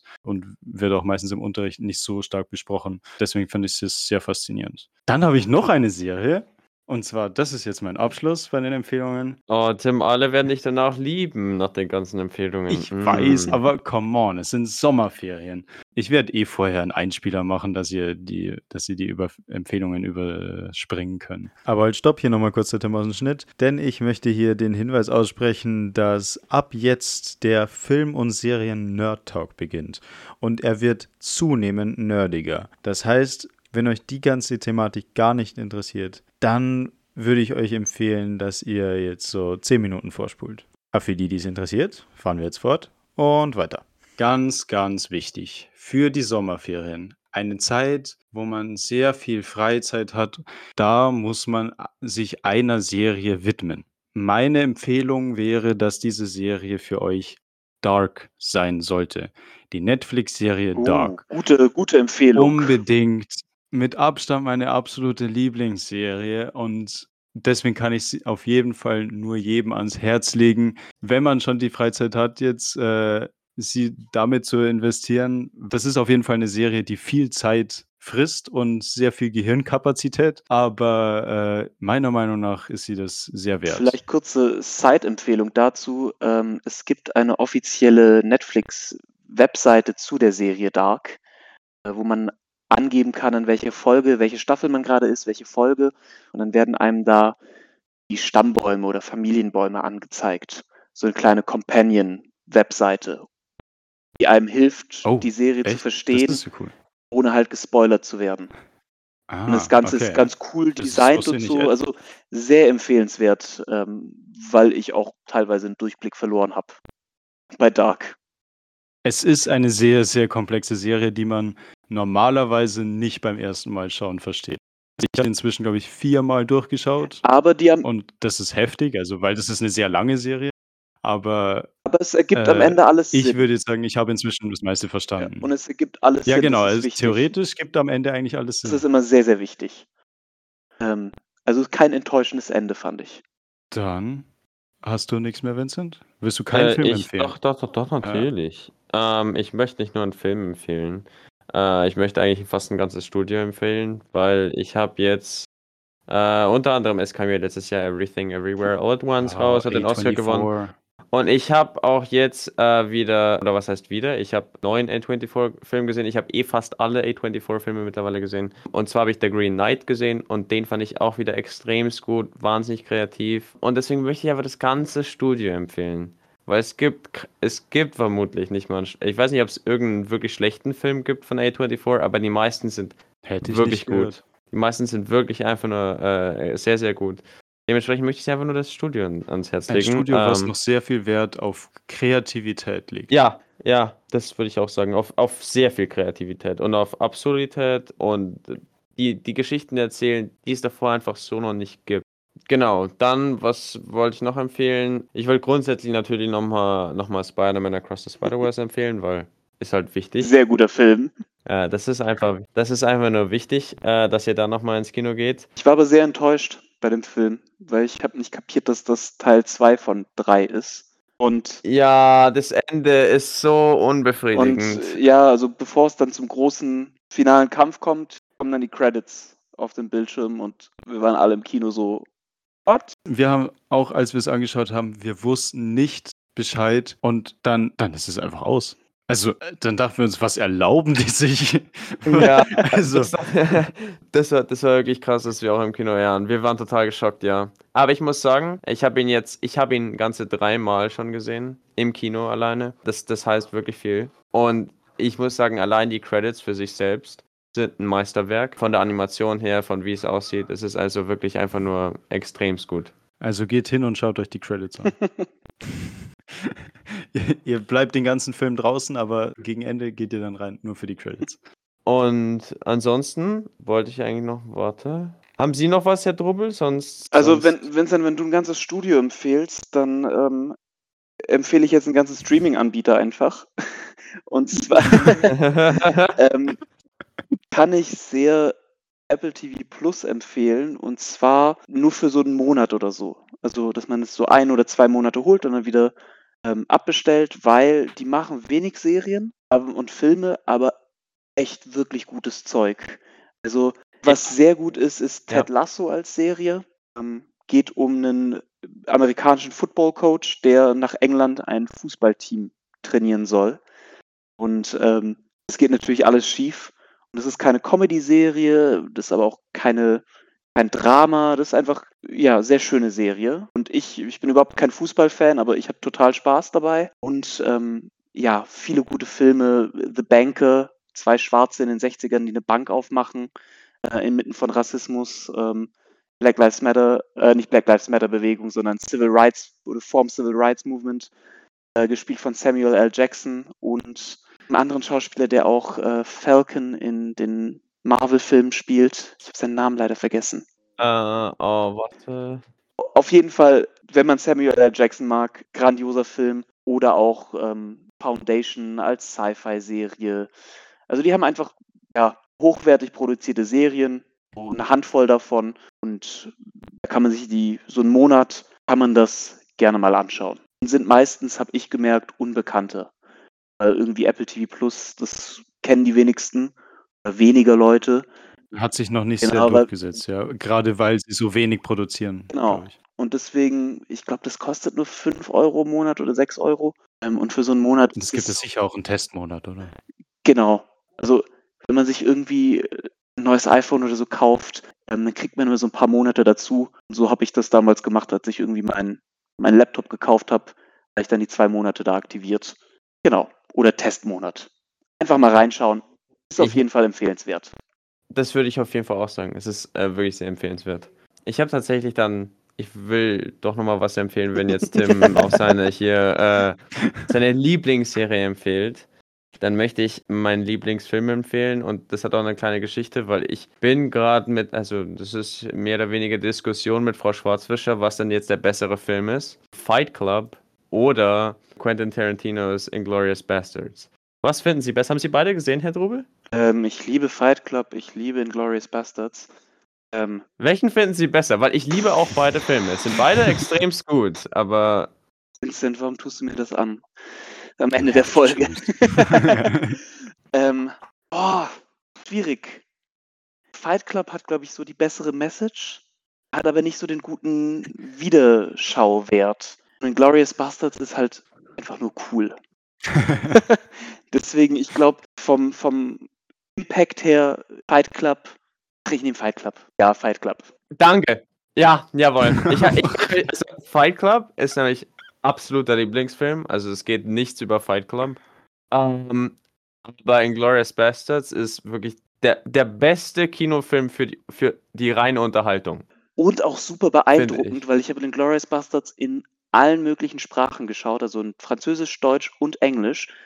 Christoph Walz synchronisiert sich einfach Ja. jedes Mal selbst. Also der spricht, der, der, der Ja. macht jede Synchronisation. Das finde ich so verrückt. Also grandioser Schauspieler. Christoph Waltz ist so heftig, es ist, ist wirklich so, er, er kann nicht schlecht sein. Ja, und deswegen, Es- ich habe die französische Version ähm, mit, mit meiner Familie geschaut oder Teilen von meiner Familie und habe den Christoph Walz-Part gesehen und dachte mir so, hä? Das ist doch seine Stimme. Und dann synchronisiert er sich auch nochmal auf Deutsch und ich glaube, das ist auch nochmal ziemlich anstrengend, sich selbst nochmal zu synchronisieren. Also deswegen Ja. ähm, Ja, Respekt dafür. Äh, ich muss auch sagen, Inglourious Bastards hat so tolle Szenen, wo die sich, also zum Beispiel diese, wer es gesehen hat. Deswegen schaut euch beide Filme an und danach überlegt euch, welcher ist besser. Pausiert jetzt, schaut euch beide Filme an und hört dann die Folge weiter. Genau. Weil es gibt auch Szenen in Inglourious Bastards, und das ist jetzt kein Spoiler oder so, aber diese, zum Beispiel diese Tavernenszene, und wenn man es gesehen hat, dann weiß man, was ich jetzt meine. Die ist so geil. Dieses Gummiband, das spannt sich dauerhaft und irgendwann komplette Eskalation. Und das ist, das ist einfach, das ist einfach wirklich, Dann das will ich einfach Frage an euch beide. Habt ihr Pulp Fiction gesehen? Ich, ich habe gesehen, ja. Tim glaube ich nicht. Gut, Tim, das musst du Ja. nachholen. Dann Vincent, Pulp Fiction oder Glorious Bastards? Das ist besser. Ah. also vom Kultfaktor her, Pulp Fiction. mhm. weil ist halt einfach mehr Kult. Mehr Memes sind daraus entstanden, ja. Ja, und ich meine, der Quarter Pounder mit Cheese und, und der Big Kahuna Burger. Also von den Charakteren her würde ich Pulp Fiction nehmen, fast schon. Aber von, von der Geschichte her und vom Bösewicht in Glorious Bastards. Deswegen in Glorious Bastards. Okay. Aber Pulp Fiction ist wirklich gut. Aber ich weiß, dass die meisten Leute Pulp Fiction nehmen würden. Ähm, ja, ich finde beide Filme super. Ähm, aber Kultwert, klar, Pulp Fiction. Super witziger Film. Super gut gemacht. Unbedingt anschauen, Tim. Wird dir, glaube ich, auch gefallen. Ich bin mir sicher. Pulp Fiction, okay. Must see. Äh, ja, es ist auf jeden Fall, ist auf jeden Fall auch eine, ein Must-See an alle da draußen. Also muss man natürlich gesehen haben. Und damit schließen wir unsere Empfehlungen ab. Nachdem wir jetzt so viele Must-Sees hier angesprochen haben. also wenn ihr diese Liste, die hier gerade auf euch geschossen wurde schon fast, wenn ihr da jeden Punkt durchgeht, dann, dann habt ihr auf jeden Fall was zu tun in den Sommerferien. Also ich fand die, die Empfehlungen sehr, sehr wohl dosiert. Ähm, ein paar gute Filme, ein paar gute Serien, gesamtes Studio, ein gesamte äh, Streaming-Anbieter. Also ich glaube, da füllt man irgendwie die, die Ferie damit. Nochmal generell die Empfehlung, schaut euch Filme einfach an. Also nochmal so ein komplettes, ja, nicht mal Genre, aber ein komplettes Medium, äh, damit wir das auch abgeschlossen haben. Dann gibt es noch einen kleinen Newspart, I guess. Es steht das Sommerfest noch an am Freitag, wo alle aktuellen und ehemaligen Schüler herzlich eingeladen sind. Ähm, Bierzelt zum Jubiläum. Ich habe überlegt, ob wir eine Folge aufnehmen und äh, es wäre natürlich geeignet, um mit ehemaligen Schülern zu reden. Aber ich schätze, dass die meisten, die dann da an ehemaligen Schülern sind, lieber untereinander dann reden wollen und nicht von uns zwei Affen genervt werden wollen. Von dem her, äh, glaube ich, lassen wir das einfach und ihr könnt selber hingehen und äh, das Ganze auf euch wirken lassen, I guess. Und wir haben noch eine Schlussfolge geplant, um dieses Jahr abzuschließen. Was wir da machen, ist noch unklar, auch uns unklar. Aber das wird wahrscheinlich am Anfang der Sommerferien dann irgendwann kommen. Aber eine Folge kommt noch und dann haben wir auch als Podcast dieses Schuljahr erfolgreich abgeschlossen. Und dementsprechend noch, noch mal Teil der Empfehlungen. Der Aufruf, wenn ihr schon in den Ferien so viel Zeit habt, hört euch einfach mal die ganzen alten Folgen von diesem Podcast durch. Also Ja. vor allem interessant sind natürlich dann die, die Diskussionsfolgen, weil die häufig relativ zeitlos sind. Aber auch zum Beispiel 33 Minuten pure Kunst mit äh, Frau Seifert, die Folge und ihrem äh, Mann. Das Da war ist, sehr da ist so viel. Gold dabei bei diesen Folgen. Also bitte, da müsst ihr. Und lasst euch nicht von der. Folge abschrecken, weil auch wenn ihr es bis jetzt geschafft habt, was wahrscheinlich keiner auf einmal geschafft hat, also aber Wie viele die anderen Minuten sind wir nicht denn? so heavy. Wir haben jetzt, also Aufnahmematerial, für alle, die es interessiert, Aufnahmematerial sind jetzt ungefähr zweieinhalb Stunden. Aber das wird noch zusammen gecuttet. Das wird noch gecuttet, keine Sorge. Ich Also, schätze, dass diese Folge ungefähr zwei Stunden lang wird. Was äh, absoluter Rekord wäre. Spricht für uns. Äh, aber es ist, es ist ein wichtiges Thema und es, ist eine, es gibt viel zu sagen bei der Folge. Also bitte. Kein einfaches Thema. Und ich glaube, wir haben auch nur die Genau. Oberfläche angekratzt, aber trotzdem, ja. äh, äh, trotzdem sehr wichtig. Gut, dass man drüber redet Ja, aber-. Aber hört euch die anderen Folgen noch an, wenn ihr, wenn ihr es geschafft habt, diese anzuhören. Weil ich glaube, viele von euch haben noch nicht, oder nicht alle und erst recht nicht die, die meisten da unserer Folgen gehört, weil Social Media im Schulalltag, unsere erste Diskussionsfolge, zeitlos, ähm, immer noch relevant und äh, mit Herr Misslinger natürlich Schulfahrten, aber warum? Da, da, da kann man auf jeden Fall reinhören. Ansonsten gilt es normalerweise unser Aufruf, dass wir Diskussionsthemen brauchen.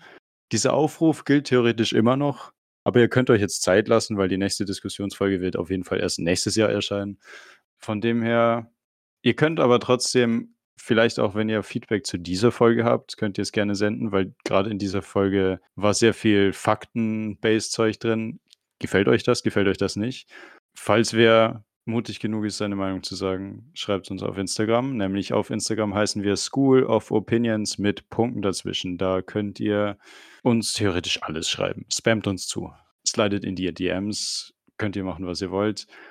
Und ansonsten, wir werden auf Instagram natürlich noch unser gutes Bild posten von uns in Pink beim, beim Barbie-Movie. äh, ja, genau. Genau. Genau. Genau. Jetzt haben wir, normalerweise endet jede Folge mit einem äh, Inspirational Quote von Martin. Ich, ich kann, Der ist jetzt aber ich kann nicht mehr hier. Also Quote bring, ja. bringen. Also Ja? vielleicht die sogar zum Thema passt. Und zwar würde ich einen äh, Tweet gerne zitieren, beziehungsweise einen Kommentar unter einem Tweet. Ich muss dafür kurz ein bisschen ausholen. Und zwar ähm, war das ein Video, ein 3D-Konzeptvideo von so einer Art Schwebebahn, also wie so eine Eisenbahn, die dann zwischen Autos hindurchfahren kann. Das sah aus wie so, ein, wie so eine Untertasse, die so höhenverstellbar war und einfach so eine Art Zug, die, nicht Zug, sondern einfach so eine Untertasse, die durch die Straße, über der Straße entlangfahren kann, um halt Leute zu transportieren. So als modernes städtisches ähm, Transportsystem, was man an der Straße einbauen kann. Also was nicht irgendwie die, die Autos blockiert oder irgendwas. Wie gesagt, höhenverstellbar und so weiter und so fort. Wurde da vorgestellt und der Top-Kommentar unter diesem Tweet mit fast 500.000 Likes war einfach nur Just build a fucking train. Und das fand ich sehr gut.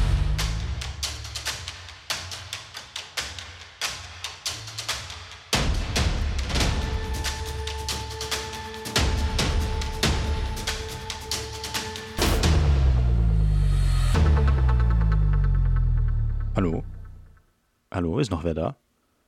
Was? Du hörst immer noch zu? Also, das ist gerade bei dieser Folge wirklich eine krasse Leistung und ich finde, du gehörst jetzt auf jeden Fall zu den absoluten Top-Fans von School of Opinions, wenn du dir diese Folge ganz bis zum Schluss angehört hast. Zweieinhalb Stunden Rohmaterial, acht Stunden Schnitt sind hier reingeflossen und du hast dir dann das ganze Stück mit über zwei Stunden gegeben. Respekt. Ich hoffe, es hat dir wenigstens gefallen. Und damit bis zur nächsten Folge.